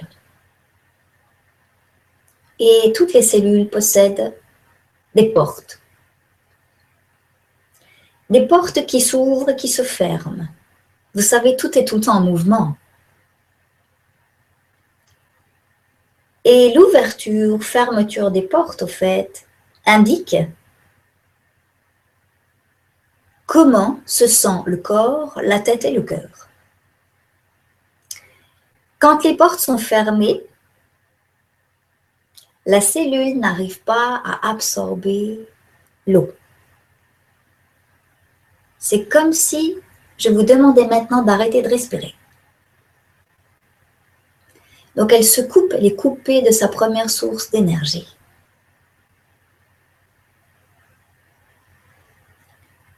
Et cet état-là est omniprésent, j'ai presque envie de dire, chez la plupart des êtres humains adultes, parce que l'état de stress mental est tout le temps là. Et le stress ferme les portes. Quand votre mental est dans un état de stress, observez le corps. Il se crispe. La respiration est thoracique. Il y a une crispation. Cette crispation, on la voit au niveau cellulaire. elle n'est pas ouverte et relâchée, prête à accueillir l'eau. Et donc, l'information émotionnelle, non, elle est fermée, repliée sur elle-même et elle se déshydrate. Le stress déshydrate le corps physique. Donc, quand est-ce qu'il est important de boire de l'eau? Premièrement, à chaque état émotionnel intense, il est important de recourir à l'eau.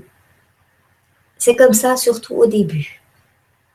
Parce que dès l'instant où une émotion négative surgit, le mental est dans un mécanisme et il, lui faudra un certain temps pour qu'il pour qu'il puisse remarquer que ce mécanisme ne lui sert à rien. Mais le mental va tout de suite arriver sur le pied de guerre et dire stop à l'émotion. Donc c'est comme si le mental empêchait l'émotion de pénétrer à l'intérieur des cellules. Donc tout est fermé, tout est crispé. Très important. Buvez de l'eau lorsqu'il y a une vive émotion parce que à l'instant même, la cellule est en train de se déshydrater. Elle ne reçoit plus l'eau de l'extérieur, mais en plus, elle perd sa propre eau.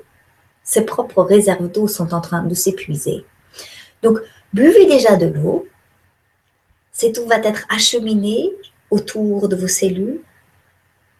Et en accueillant l'état de stress mental, et en accueillant l'émotion qui accompagne cet état de stress, les portes cellulaires s'ouvrent et l'eau peut à nouveau circuler librement. Les informations émotionnelles parviennent donc dans le noyau cellulaire, là où se loge votre patrimoine génétique. Et des modifications, on ne va pas trop entrer en détail, on pourra entrer aussi beaucoup plus en détail par rapport à l'eau, parce que c'est un vaste sujet lors d'une autre conférence, mais votre système génétique se transforme. Créer des modifications appropriées pour que tout cet être humain puisse fonctionner correctement. Donc la base, hein, c'est l'eau. S'il n'y a pas d'eau, tout le reste ne sert à rien. Ce serait comme planter de l'engrais dans un terrain aride. Ça ne peut pas pousser, ça ne peut pas être fertile. Est-ce que j'ai répondu à la question?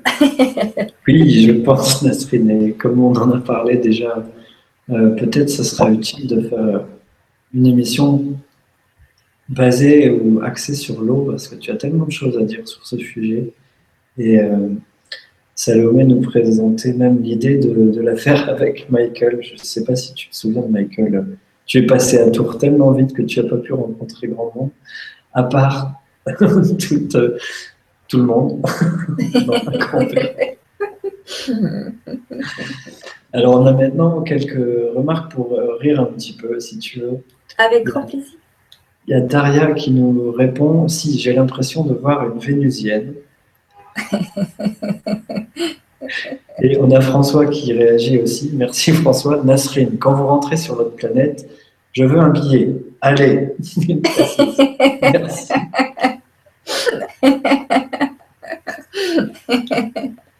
Ah. Parfait. voilà, donc euh, tu auras de la compagnie pour le, retour. Hmm. Alors, il y a Elisabeth aussi, euh, l'étoile, qui nous dit Merci, c'est la première fois que j'entends des propos en parfaite adéquation avec la personne qui les donne. Comme souffle de vie, sans voile d'interférence, l'unité est à l'œuvre. Merci Elisabeth pour ce beau commentaire. Merci, très chère Elisabeth. Et une question qui revient toujours à ce thème du pouvoir de l'accueil, de Orion Doré. Tu nous dis, Orion, Elon Nasrine, pourquoi est-ce si difficile de se reconnecter à soi-même? Hmm. Merci pour cette question.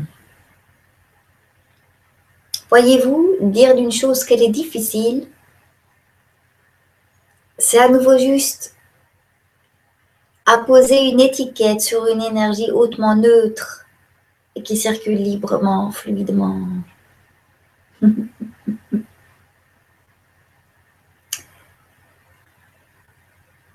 Il n'est pas difficile de se reconnecter à cet espace intérieur. Dès l'instant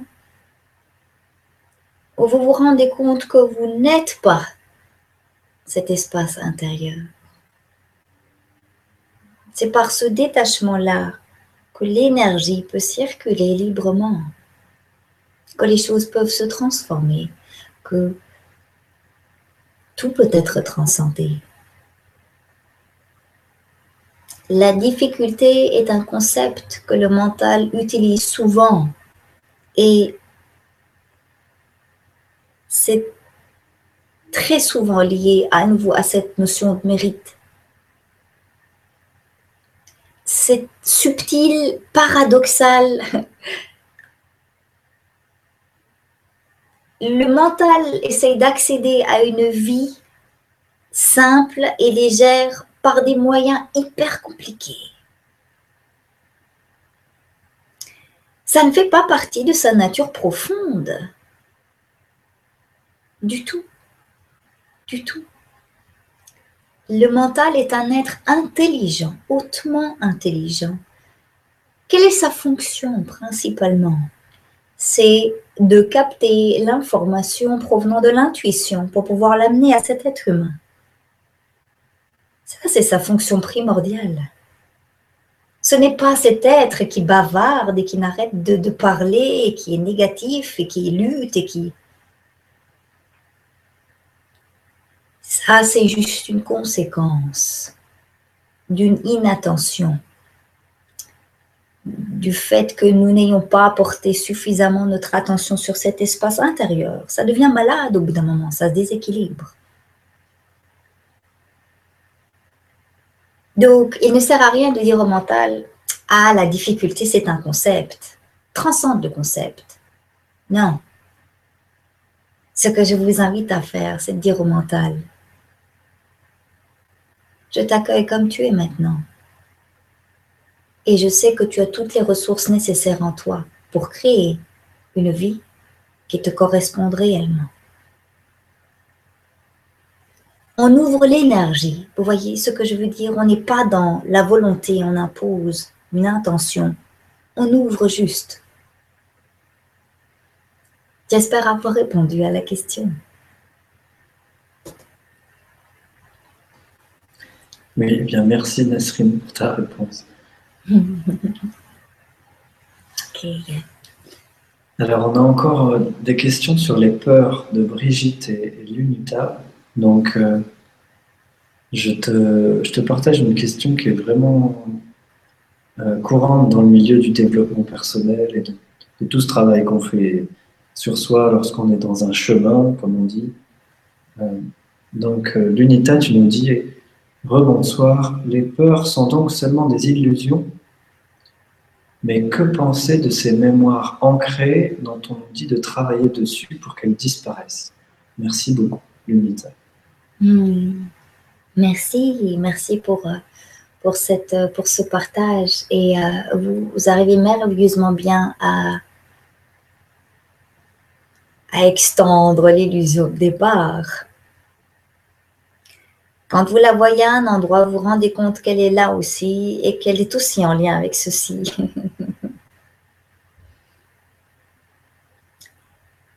L'émotion elle-même, vous ne la ressentez jamais. C'est la toute première illusion. C'est la première prise de conscience. Vous ne goûtez jamais à l'émotion vous ressentez uniquement un état de lutte sous-jacent. Pourquoi? Parce que l'émotion n'a pas de goût. C'est comme, lors de l'exemple avec la musique, c'est comme un son. Ça transporte de l'énergie. C'est hautement neutre, l'émotion.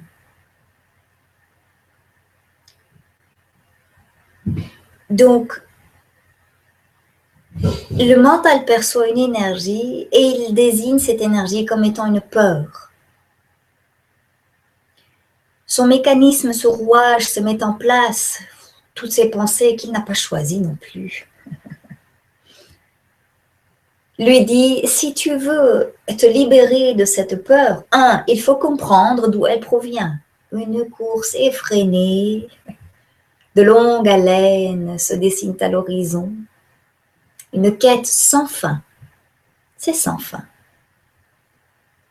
Parce qu'une fois qu'on trouve une réponse, il y a d'autres embranchements et on voit qu'il y a d'autres réponses et on peut aller encore plus loin, jusqu'en allant chercher des réponses dans une vie antérieure et sans jamais avoir mis en question si on était vraiment né. Donc, une fois que le mental a, a effectué cette première fonction qui est, OK, il faut que j'aille chercher des réponses. Il pense qu'en trouvant les réponses, la peur va se dissoudre. Non, à nouveau. la peur ne se dissout pas tant qu'elle n'a pas été accueillie.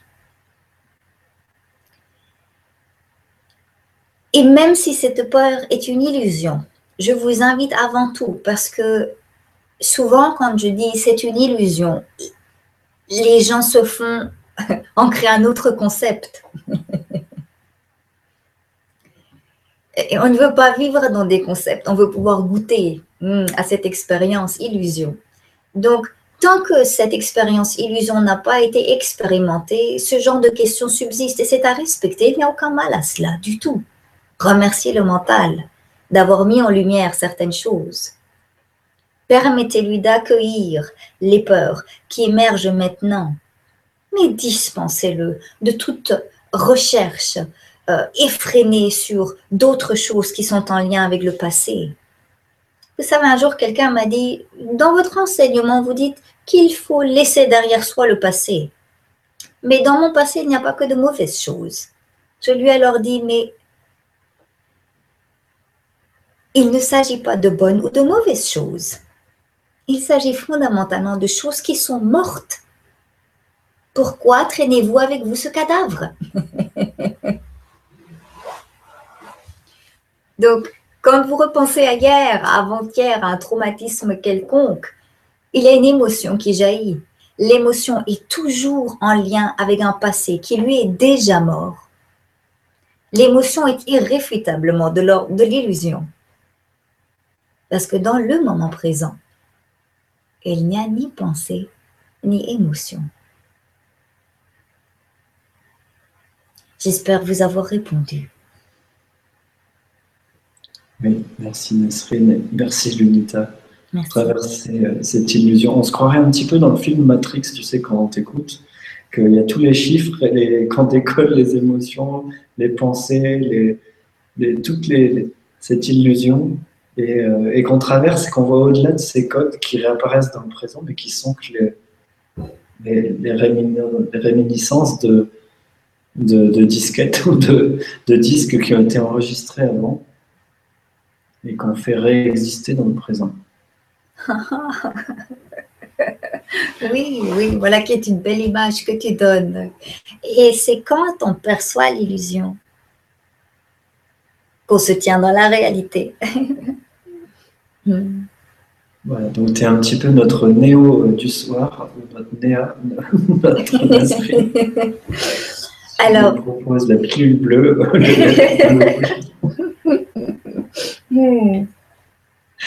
Et justement, euh, il y, a une question voilà, de Raphaël Libre encore pour savoir euh, comment tu as fait pour prendre la pilule bleue, toi. Donc,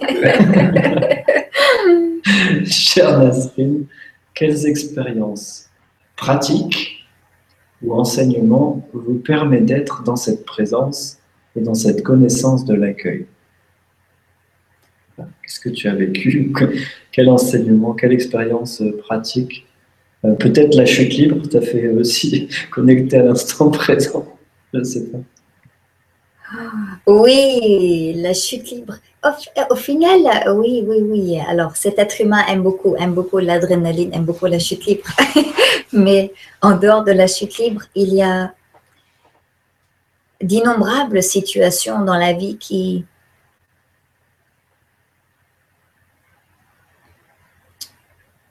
qui amènent au départ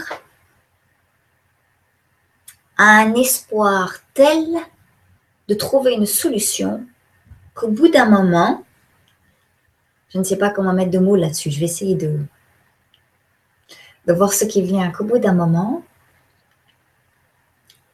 je me suis lassée de l'espoir.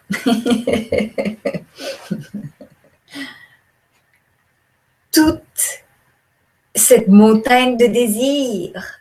Parce qu'on avait dit à cet être humain aussi, il faut, il faut que tu aies un objectif dans la vie. Tu sais, c'est les objectifs qui te font avancer. je ne sais pas vers quoi nous avançons. Puisqu'il n'y a rien d'autre à part nous, je ne sais pas. Mais toute cette montagne d'illusions,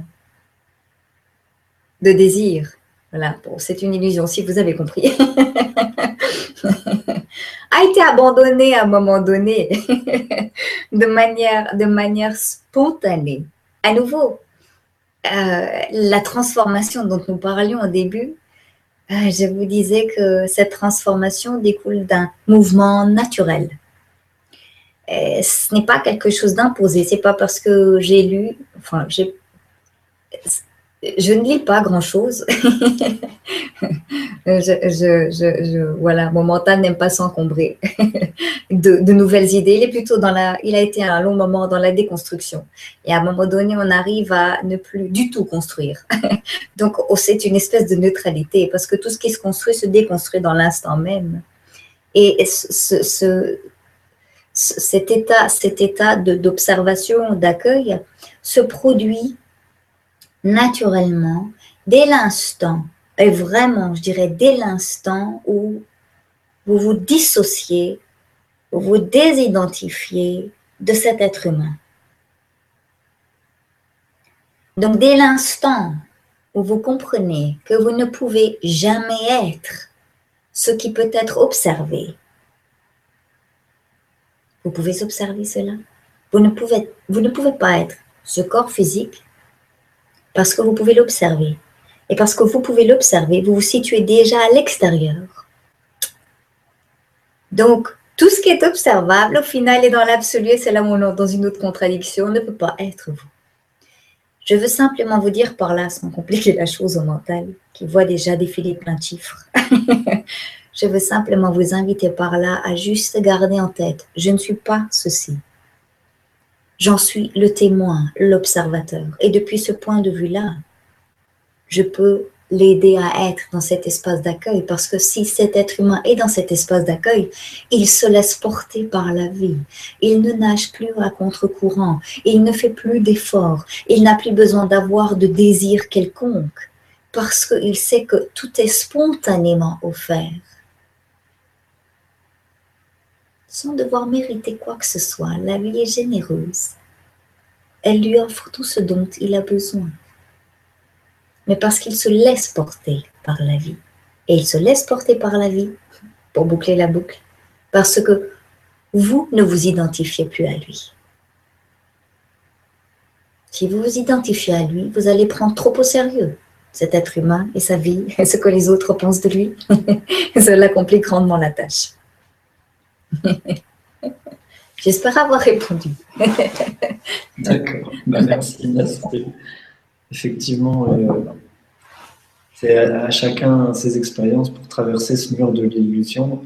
Et tu nous as fait un, petit résumé parce que je sais que tu as vécu des choses euh, qui t'ont fait, euh, fait switcher. Et c'est d'ailleurs le, propos de la prochaine question, si tu veux. Alors, Chris, tu nous poses cette question. Connaissant vos travaux, Nasrine, la guérison arriverait simplement par le fait de l'accueillir. L'ami corps de l'équipe de cœur mental corps euh, aurait la faculté de switcher complètement en étant en, en alpha dans l'accueil. Si tu veux, je te la relis parce qu'il y a plusieurs éléments dedans. Mais c'est pour savoir, en connaissant tes travaux, si, voilà, si le corps a cette faculté de switcher en étant en état alpha dans l'accueil. Et est-ce que c'est, euh, de ce que je comprends dans la question, est-ce que c'est par le corps que cette équipe mentale ou esprit, corps et cœur peut euh, toucher euh, à l'accueil?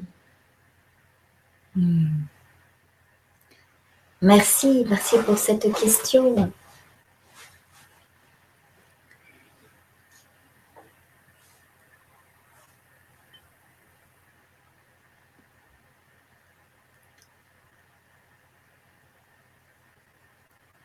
Quand vous êtes face à un problème quelconque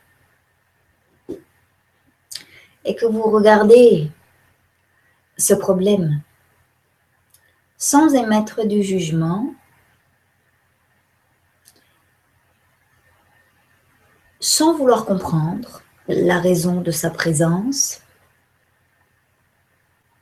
vous le regardez comme vous regardiez un nuage passer dans un désintérêt total. Alors ce problème n'a plus lieu d'être. Si vous regardez un problème et que votre mental s'identifie à cela, en disant, il faut que je trouve une solution à cela. Pourquoi il y a un problème et puis après c'est que faire? Dès l'instant où il est dans cet état, que faire? Il va aller chercher un outil, plusieurs outils parfois, d'innombrables outils pour pouvoir contrer la situation. Tant qu'il garde l'outil en main, le problème doit se maintenir. S'il lâche l'outil, le problème s'évanouit naturellement. Quand le mental perçoit l'état de ce corps, imaginons qu'il soit malade, et que le mental comprend, a totalement conscience que ce corps physique s'est formé pendant neuf mois sans l'aide du mental, sans qu'il ne lui dise fais pousser une jambe, fais battre le cœur, mais que ça s'est construit spontanément parce que c'est doté d'une intelligence incroyable. C'est un véhicule tellement sophistiqué et qui ne pourra jamais être reproduit par la main de l'homme. Lorsque le mental perçoit cela, il ne s'immisce plus dans la sphère physique. Le mental reste centré sur ses propres fonctions et qui, je vous le rappelle, est intercepter les informations de l'intuition, transmettre à cet espace. Quand il comprend cela, par une, démarche de lucidité profonde, quand il se rend compte de cela, que le corps physique fonctionne merveilleusement bien sans son intervention, alors il est dans un état d'accueil. Il n'a plus d'outils qui visent à lutter ou à combattre la maladie le corps physique euh, peut à nouveau accéder à toutes les informations inhérentes à la guérison. Toutes ces informations sont dans ce corps-ci. Et ces informations, d'un point de vue génétique, euh, s'observent de la manière suivante. Quand il y a un état de stress mental, vos gènes, qui ressemblent comme à des fils, voilà, comme à, ce fil-ci. Vos gènes qui se trouvent à l'intérieur de la cellule, quand il y a un état de stress mental, un état de combativité face à la maladie, ces fils se tordent, se transforment en une espèce de pelote. Or, le problème, en fait, là-dedans, c'est que le corps physique doit pouvoir accéder à cette bibliothèque d'informations et n'arrive pas à la lire comme ça parce qu'il y a 36 000 nœuds. Donc, il ne reçoit qu'une petite partie lisible de l'information. Tout le reste à l'intérieur ici ne peut plus être lu. L'information ne peut plus être lue. Quand le mental est dans un état de paix intérieure et qui découle toujours d'un écueil émotionnel, donc quand on observe le corps et qu'on voit qu'il est malade et qu'on accueille l'émotion qui va avec cela, c'est de la peur très souvent. Quand on lui dit je te donne le droit d'exister, chère peur, ce qui se passe, c'est que cette pelote se déroule.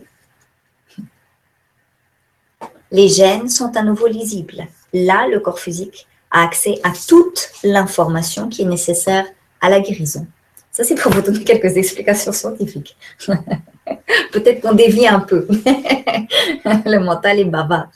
Mais oui, le corps physique a toutes les ressources nécessaires et peut uniquement y accéder si la lutte n'est plus présente. En résumé, ce serait ça la réponse.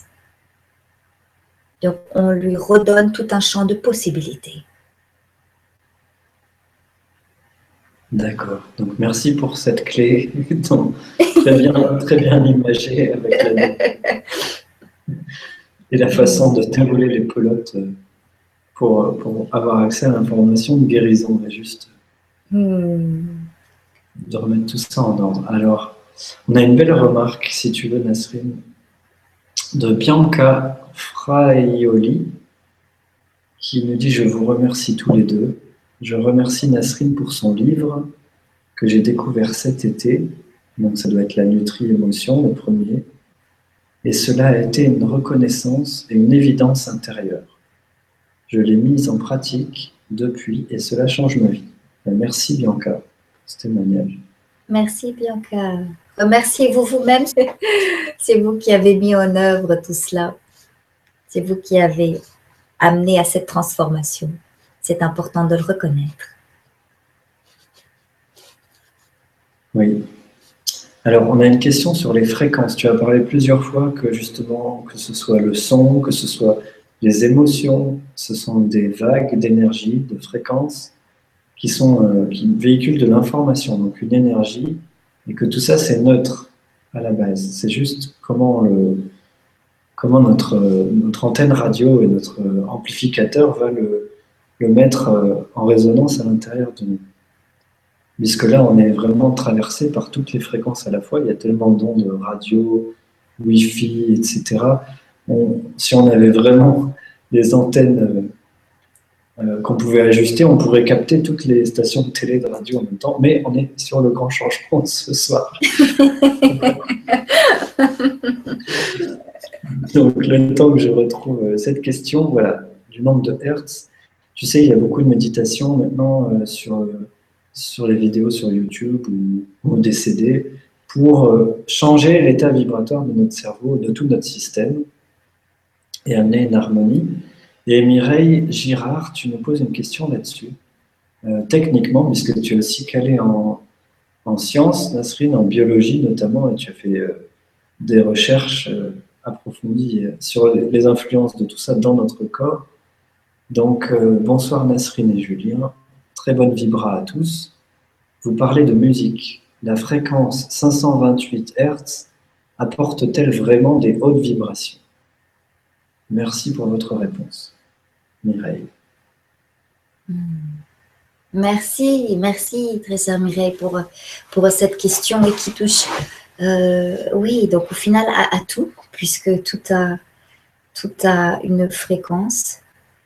Euh,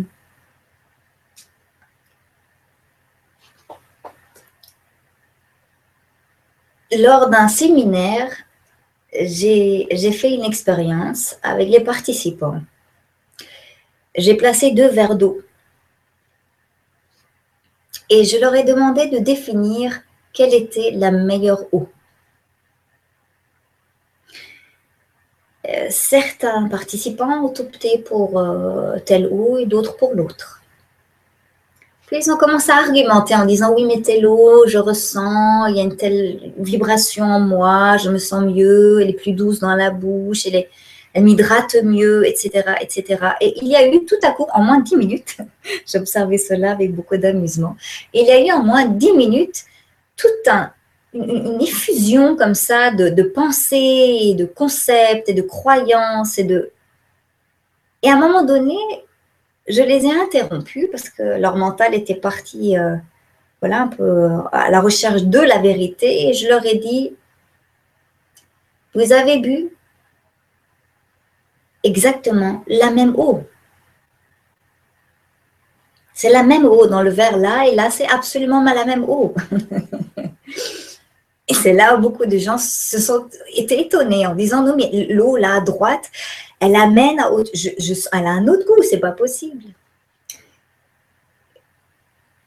La fréquence, c'est comme l'eau, ça n'a pas de goût. Il n'y a pas de meilleure fréquence ou de moins bonne fréquence. Il y a juste des interprétations ou pas d'interprétation. Et le pouvoir de l'accueil amène vraiment à cet état de neutralité quelque part et sort le mental de, de, concepts qui peuvent devenir problématiques à un moment donné parce que euh, j'ai rencontré des personnes qui font de la méditation avec euh, des fréquences très précises et, vous leur mettez une autre fréquence et, du coup, elles ne peuvent plus méditer, elles ne peuvent plus jouir de cet instant présent juste parce qu'on parce qu'on a changé. On leur a fait croire qu'on avait changé la fréquence. Rien n'a changé dans l'absolu. Donc, tout est une question d'interprétation mentale. Si vous arrivez à être dans l'accueil, cet espace intérieur euh, supportera n'importe quelle fréquence. Elle ne verra plus de différence là où il n'y en a pas. J'espère avoir répondu à votre question. oui, ben merci à Mireille pour la question et merci à toi Nasrine. Et euh, on a maintenant une question sur les chocs psychologiques, Nasrine. Alors, euh, vous êtes très nombreux, merci pour toutes vos questions. J'ai de l'ouvrage pour, euh, sélectionner, donc merci à ceux qui cliquent plus pour les faire, pour, faire une petite présélection déjà. Ouais, une question sur les chocs psychologiques. Comme tu disais que les émotions sont une résurgence du passé. voilà. Chérie Bibi, tu nous dis Bonsoir à vous et merci pour ce beau partage. Vous dites que l'émotion découle du passé. Mais qu'en est-il d'un choc psychologique? Serait-ce le réveil d'une illusion? Hmm. Oui, euh, voilà une très très belle question, merci. Je trouve que le terme le réveil d'une illusion est hautement approprié.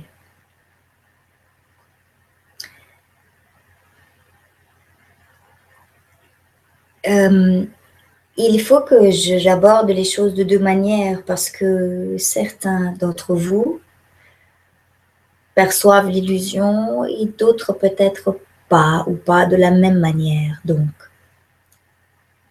si vous arrivez, comme je vous disais avant, il ne s'agit pas d'un concept, mais d'une expérience vécue et qui permet de conclure qu'il s'agit d'une illusion. Si vous arrivez à observer le système émotionnel en comprenant qu'il s'agit uniquement d'illusions, comme ça, la peur, la colère, la tristesse, qui se manifestent, sans entrer en résonance avec cela, donc en étant dans la neutralité absolue, qui rejoint en fait le pouvoir de l'accueil, ok, c'est comme ça, il y a des émotions, même si je sais que ce sont des illusions, et eh ben je dis oui à l'illusion. si vous êtes dans cette attitude-là, euh, le choc ou le traumatisme, l'événement marquant qui a eu lieu dans le passé, qui est mort lui aussi, euh, se dissout avec, euh, avec l'émotion avec l'illusion qui a été accueillie. Donc, vous verrez que à partir du moment où vous observez que l'illusion est quasi omniprésente, il vous suffit d'être dans cet état de conscience, elles s'annihileront d'elles-mêmes. Il n'y a plus besoin d'aller euh, dans le passé, de revisualiser le l'événement marquant pour pouvoir accueillir quoi que ce soit. Ça émerge, on observe, on accueille, on dit à ce qui est et ça se dissipe naturellement. Ça, ça fait que ça apparaît, ça disparaît, ça apparaît, ça disparaît. Ça ne fait que cela. Ça ne reste jamais figé ici, dans cet espace, dans cette attention. Donc, les événements passés, aussi marquants qu'ils aient pu être, sont euh, de l'ordre de l'illusion aussi. Mais il faut respecter euh, le mental dans sa perception. S'il ne goûte pas, s'il ne comprend pas ou s'il si, n'a pas pu vivre l'illusion, ça ne sert à rien de l'amener là-dedans. Ce serait comme griller des étapes. Il faut le laisser faire son petit bonhomme de chemin. Alors si le mental dit oui, là je sens qu'il y a une émotion et pour moi elle me paraît vraiment réelle, d'ailleurs ça me fait mal dans le corps, aidez-le simplement à accueillir. aider simplement à accueillir. Et au fur et à mesure, son état de conscience va changer, mais naturellement, non pas par une imposition, un concept qu'on lui met comme ça sur un plateau. Non, il faut que lui-même arrive à cette évidence. J'espère avoir répondu à la question. D'accord, Oui, je pense aussi. Alors, il y a plusieurs personnes. Donc, il y a Shawnee. Et bonsoir à toi, Shawnee. Il y a aussi Salomé qui euh, font une remarque sur la pelote que tu as faite avec ton fil pour nous expliquer. Euh, alors, Salomé nous disait qu'elle avait une forme de cœur, donc euh, c'était, c'était amusant à voir. Et Shawnee, tu nous dis voilà, sur les pelotes que cela ressemble un peu à ce qu'explique Mère Mera dans son Darshan. Donc, ça rejoint une autre remarque qui te qui disait que tu ressembles, euh, ou ton discours ressemble à ce que pourrait dire un sage tibétain, euh, tu vois, de Mermera. Donc, merci pour cette sagesse. oh, merci. merci beaucoup. si la sagesse peut être perçue à l'extérieur, c'est qu'elle vous habite profondément. c'est à reconnaître. mais qu'on peut voir que ce qui existe déjà en nous euh, au travers de ce miroir. Hmm. Exact. Oui, très cher Julien. Alors, euh, si tu veux, ça fait déjà deux heures qu'on est ensemble. Le temps passe euh, à l'infini avec toi. Donc, à chaque fois qu'on s'est eu en entretien, on n'a pas vu le temps passer. C'est pareil dans la vibra-conférence. Absolument. Donc, si tu veux, on peut encore prendre une ou deux questions si tu as le temps. Avec plaisir.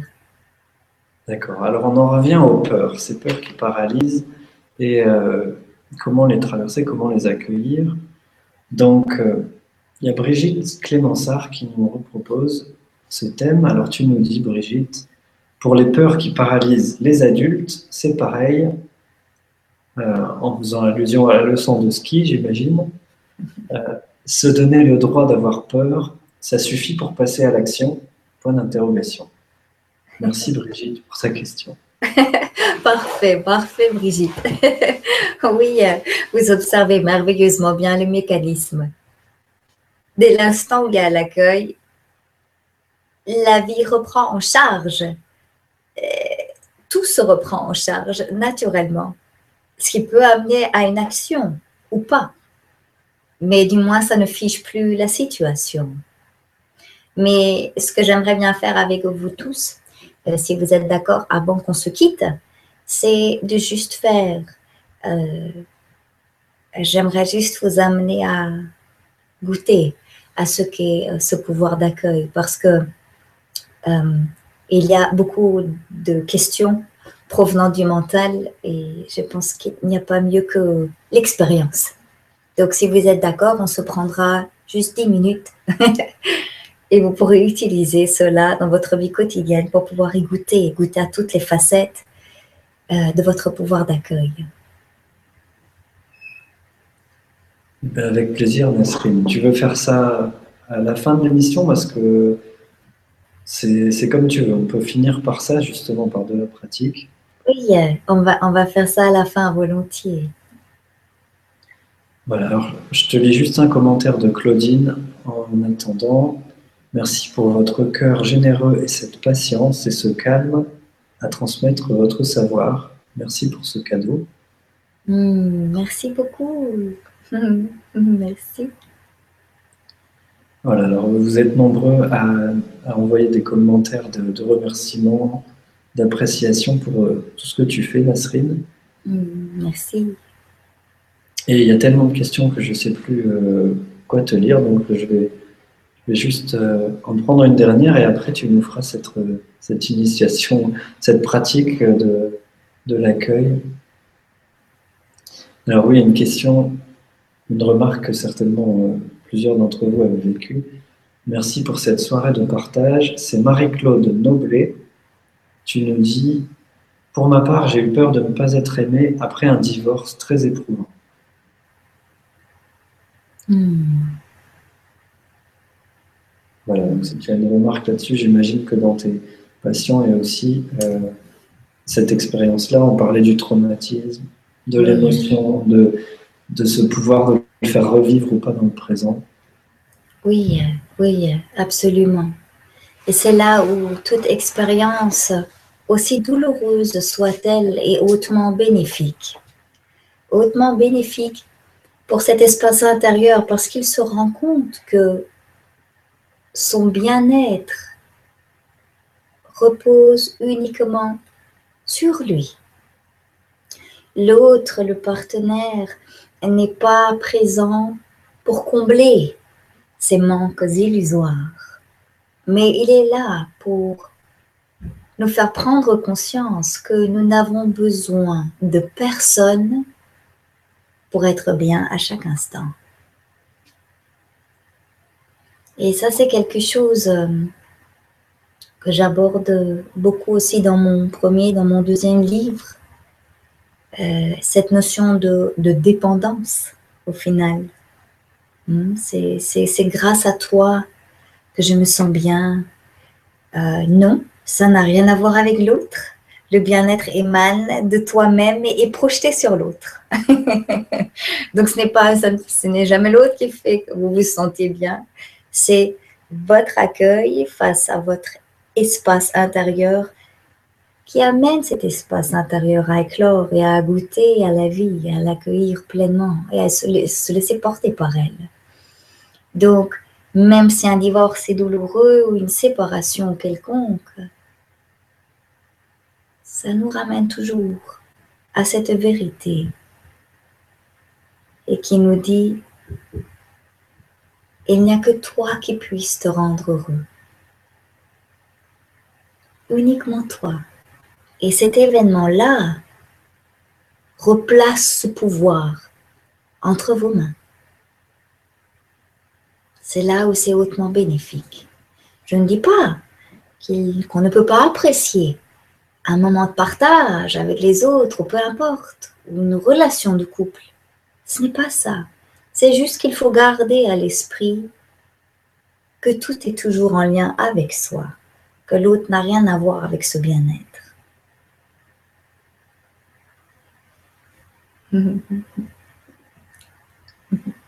Bien, merci pour cette réponse et, pour ta question, Marie-Claude. Merci.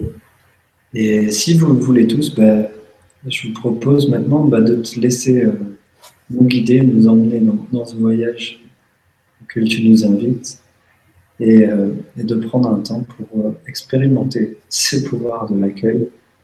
Et puis on finira la Vibra conférence par ça, ça sera euh, une belle conclusion ensemble.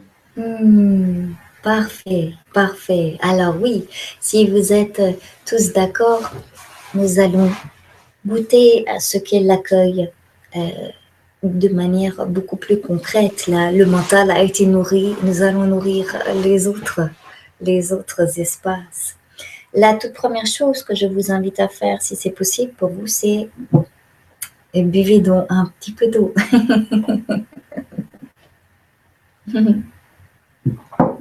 L'eau qui est cette première source d'énergie et qui va apporter une toute autre dimension à ce que vous allez vivre là maintenant.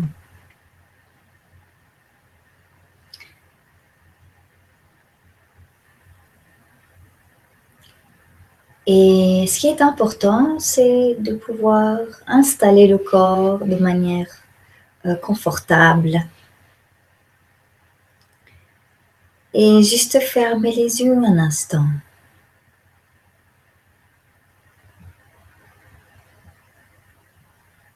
Juste poser une main sur le ventre, en dessous du nombril. Et observez si ça respire là dans le bas du ventre.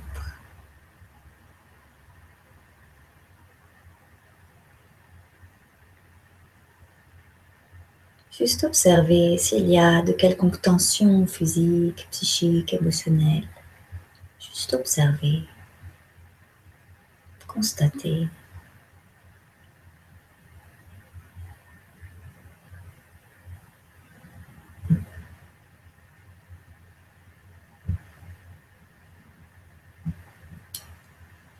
Et nous allons maintenant solliciter le mental. J'aimerais qu'il repense à un événement marquant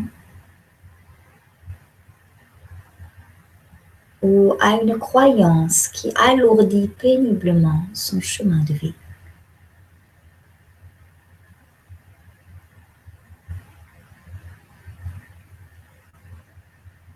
Utilisez la mémoire.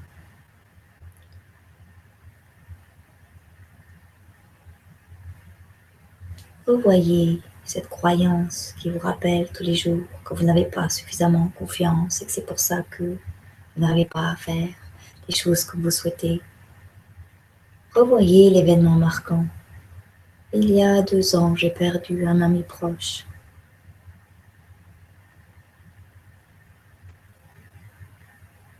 Et j'aimerais que vous portiez maintenant votre attention uniquement sur l'émotion qui en découle.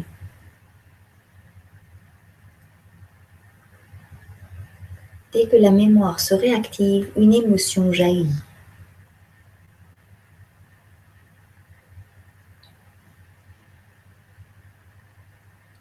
Déterminez s'il s'agit plutôt de la peur, de la colère ou de la tristesse. Prenez l'information spontanément. C'est peut-être un mélange des trois.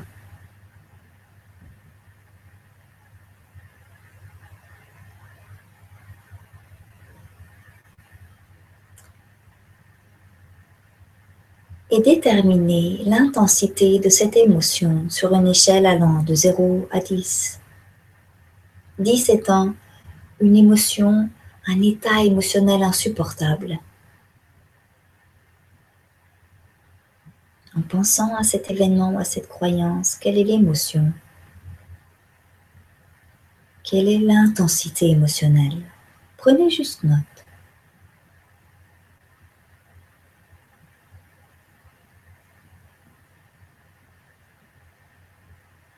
J'aimerais maintenant que vous visualisez que cette émotion se tient là face à vous, qu'elle s'érige face à vous? Visualisez-la, regardez-la. Sa taille, sa couleur, sa forme, peu importe. Laissez apparaître ce qui doit apparaître.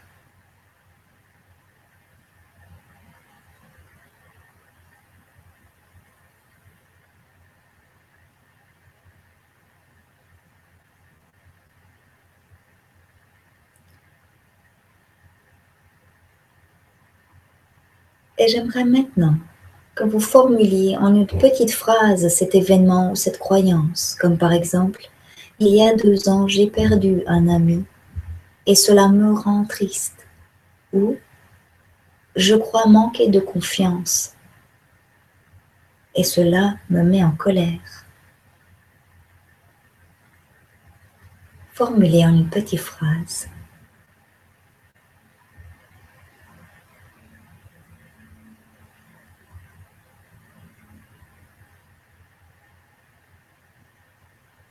Et regardez l'émotion qui se tient face à vous.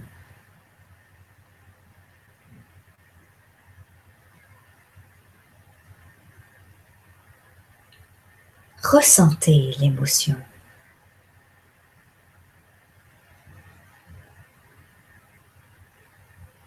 Tout en vous répétant cette phrase.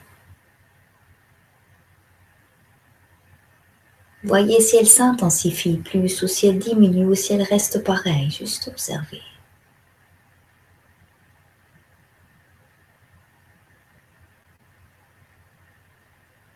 Et maintenant, j'aimerais que vous transformiez la phrase. Vous ne direz plus, il y a deux ans, j'ai perdu un ami et cela me rend triste, mais il y a deux ans, un être humain a perdu un ami et cela le rend triste. Vous placez un peu à l'extérieur pour regarder cet être humain de l'extérieur, pour parler de lui.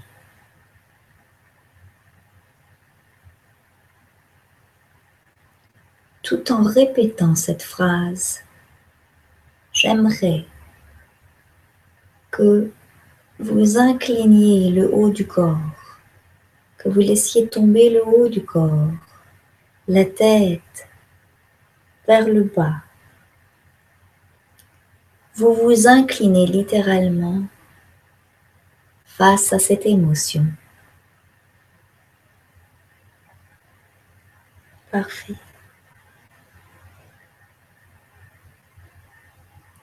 Et je vous invite maintenant à goûter au point essentiel, celui de votre pouvoir d'accueil. Je vous invite maintenant à dire à cette émotion,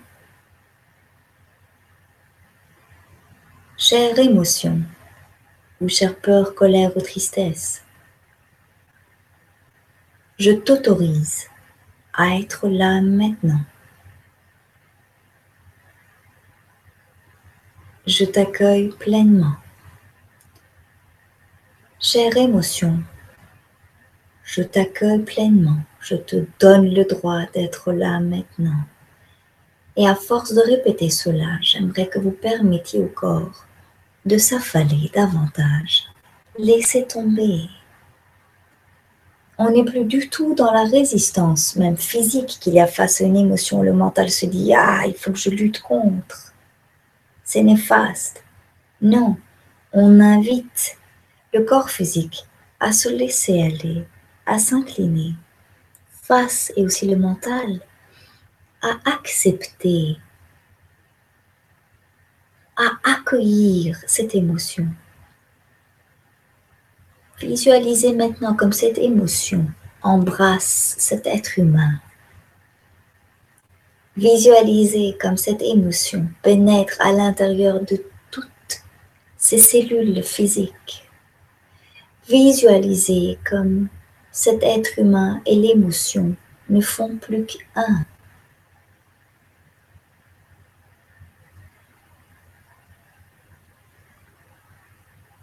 Visualisez comme cette émotion se répand à travers tout ce système tout cet espace intérieur et ces milliards de cellules et transmet la bonne nouvelle à toutes les cellules. Cette émotion est en train de dire à votre système génétique, ah, il y a de l'accueil. L'émotion, l'information émotionnelle circule librement. Vous permettez de répandre cette bonne nouvelle à l'intérieur de ce corps physique. Ne faites plus qu'un avec l'émotion. Accueillez-la comme s'il s'agissait de votre propre enfant.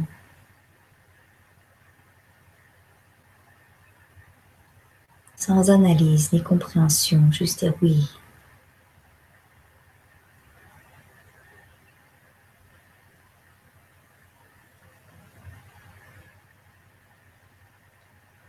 Ainsi, tout état de lutte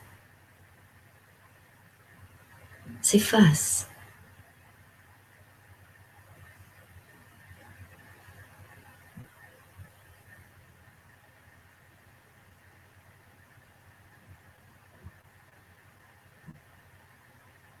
L'accueil, c'est donc fusionner avec ce qui est. Ce n'est pas juste de dire oui, mais c'est faire un, faire corps avec ce qui est, peu importe ce qui est. J'aimerais que vous vous remerciez, vous et cet espace intérieur, de ce que vous venez d'expérimenter là maintenant.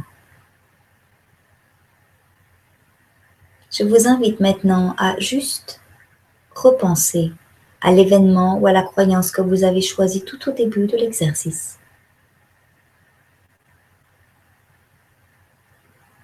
Réactivez la mémoire.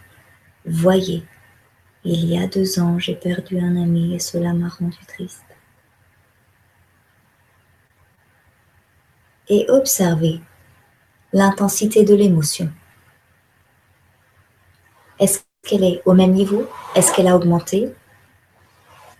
Ou est-ce qu'elle tend à se neutraliser parce que vous l'avez accueilli? Quand tout état de lutte se dissipe, l'émotion revient à son point neutre. Cet exercice que vous avez fait là maintenant juste en laissant tomber comme ça le, haut du corps et la tête, je vous invite vraiment à le faire en étant debout. Quand il y a une émotion qui vous envahit, un état de stress, une situation affligeante, on n'en peut plus. Mettez-vous debout. Regardez cette situation. Observez l'émotion qui en émane. Voyez-la là à l'extérieur. Formulez une petite phrase en disant je d'abord. Voyez comment l'émotion réagit. Et transformez la phrase en, étant, en disant cet être humain. C'est cet être humain qui ressent telle chose. C'est cet être humain qui est dans telle situation, pas moi. Et en faisant cela, vraiment permettez de d'incliner le corps davantage jusqu'à ce qu'il s'affale complètement au sol. C'est d'amener vraiment cet état, à cet état de non-résistance. Certains appellent ça un état de résignation. Ils ça l'état d'accueil.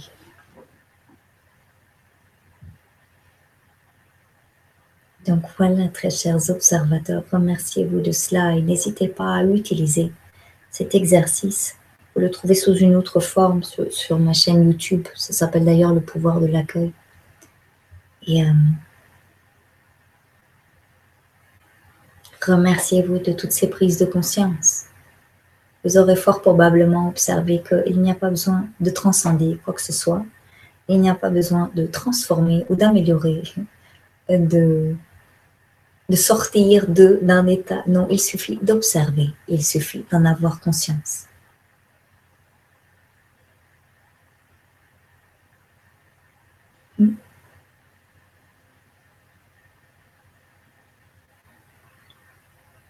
D'accord. Eh bien, merci Nasrine pour cette, euh, cette expérimentation et pour tous ces cadeaux de ce soir. Hmm, merci à vous, merci à toi.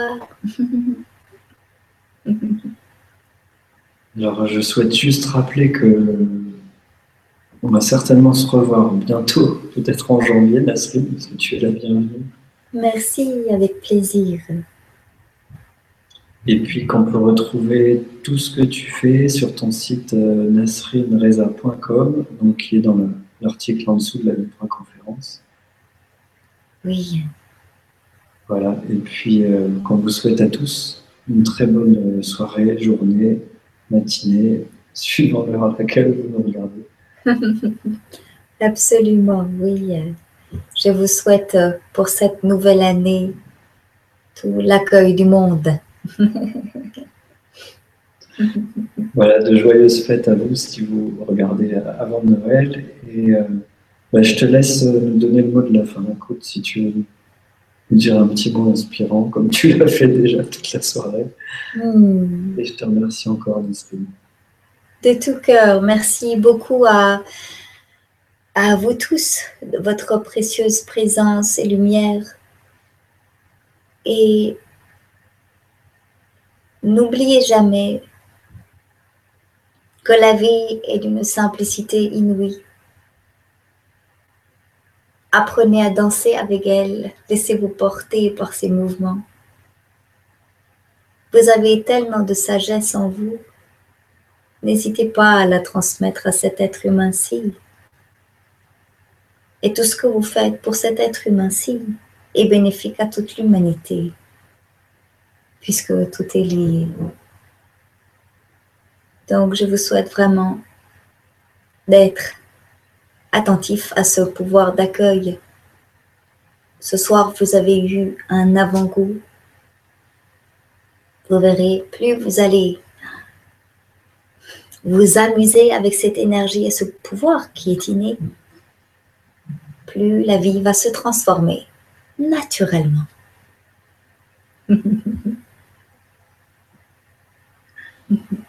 Merci Nasrine. Mmh, de tout cœur. うん。